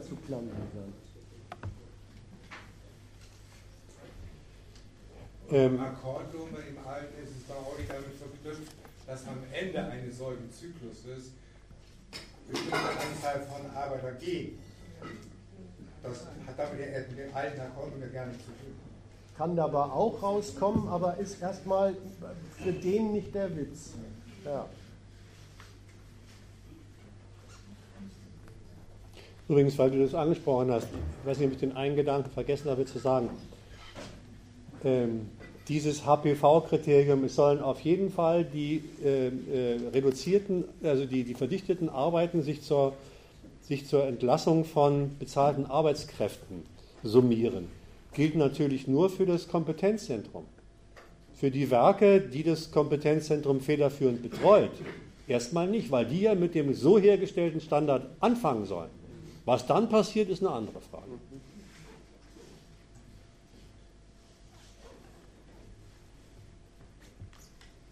Was ist denn jetzt nochmal genau der Unterschied zwischen diesem, was war das, HP, die, die Werten HPV und KVP. HPV ist diese vorgegebene Zeit Reduzierung der Stunde pro, der Fertigungszeit pro Auto. Fertigungszeit pro Auto, Verdichtung. KVP ist, hallo Leute, macht daran mit. Es ist ein Teil eurer, eures Jobs, Also das ist daran Moral- mitzumachen. So eine Moralkampagne, Das ist mehr als nur Mehr als eine Moralkampagne. Das ist schon so, dass äh, als kontinuierliche Verbesserung, da kommt diese blöde KV ne, her, äh, das ist allen Ernstes den Leuten in ihrer Arbeit, die, die Aufgabe nahezulegen, sucht doch mal nach den Verschwendungsmomenten in eurer Arbeit. Die werden dafür richtig in Workshops geschult, ab und zu, müssen ein Wochenende antreten und kriegen einen Workshop verpasst, wie man, wie man sich in den KVP-Prozess integriert. Sucht nach solchen Verschwendungseinheiten in eurer Arbeit und das andere ist, macht die verdichtete Arbeit so, dass 100% Qualität rauskommt. Also äh, unterlasst gefälligst bei Intensivierung der Arbeit mehr Ausschuss zu produzieren. Die Antwort, die diese Daimler-Kollegen, die ich jetzt schon ein paar Mal angesprochen habe, darauf gefunden haben, finde ich durchaus passend. Ich weiß nicht, ob man es lesen kann. Nee, HPV 30 KVP, darauf scheiße ich. Das ist lustig und zugleich nicht lustig, weil das ist, haben sie als Aufkleber im Betrieb geklebt und haben natürlich Promptanzeigen gekriegt.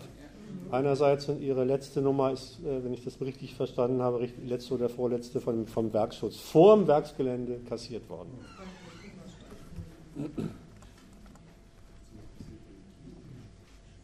Ist jemand von denen da, von den Daimler-Kollegen? Wir haben die ja extra angesprochen. Nicht, schade. Schade. Sonst hätte ich ja noch eine Kritik an denen, aber das lasse ich jetzt.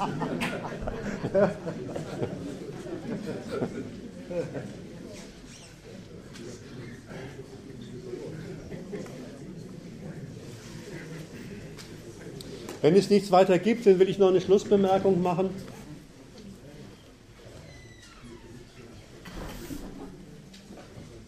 Am 19. Januar spricht Dieter Zetsche, Daimler-Vorstandschef, bei der Bremer Eiswettegesellschaft. Ab 14 Uhr protestieren Rüstungsgegnerinnen und Rüstungsgegner vor dem Kongresszentrum Bremen. Die Daimler-Benz AG ist weit mehr als ein herkömmlicher Pkw-Hersteller. Aufgrund der Militärversion seiner LKWs und wegen seiner Beteiligung an EADS und Tognum ist der Autohersteller tatsächlich ein mächtiger Rüstungskonzern. Dagegen soll protestiert werden. Ich habe nichts dagegen, dass man gegen Zetsche protestiert vor dem Kongresszentrum Bremen, aber nicht aus dem Grund. Wir haben das letzte Mal, als ich über Exzellenzuniversität gesprochen habe, schon kurz darüber geredet. Das ist wirklich bescheuert, muss ich mal sagen. Äh, die, die greifen eine bestimm einen bestimmten Gebrauchswert, der dort hergestellt wird, an, aber nicht die Politik, für die dieser Gebrauchswert zum Einsatz kommt. Also zwei Sachen gibt es, zwei Möglichkeiten. Entweder greife ich von mir aus mit dem Verweis auf die Rüstungsproduzenten die Politik an, die Außen- und Verteidigungspolitik der Bundesrepublik, die, die dieses Zeug zum Einsatz bringt, oder ich greife das an, die Art und Weise an, wie die Dinger produziert werden. Dann ist man bei der Kritik der Ausbeutung, wie ich sie heute vorgetragen habe. Alles andere ist Mist.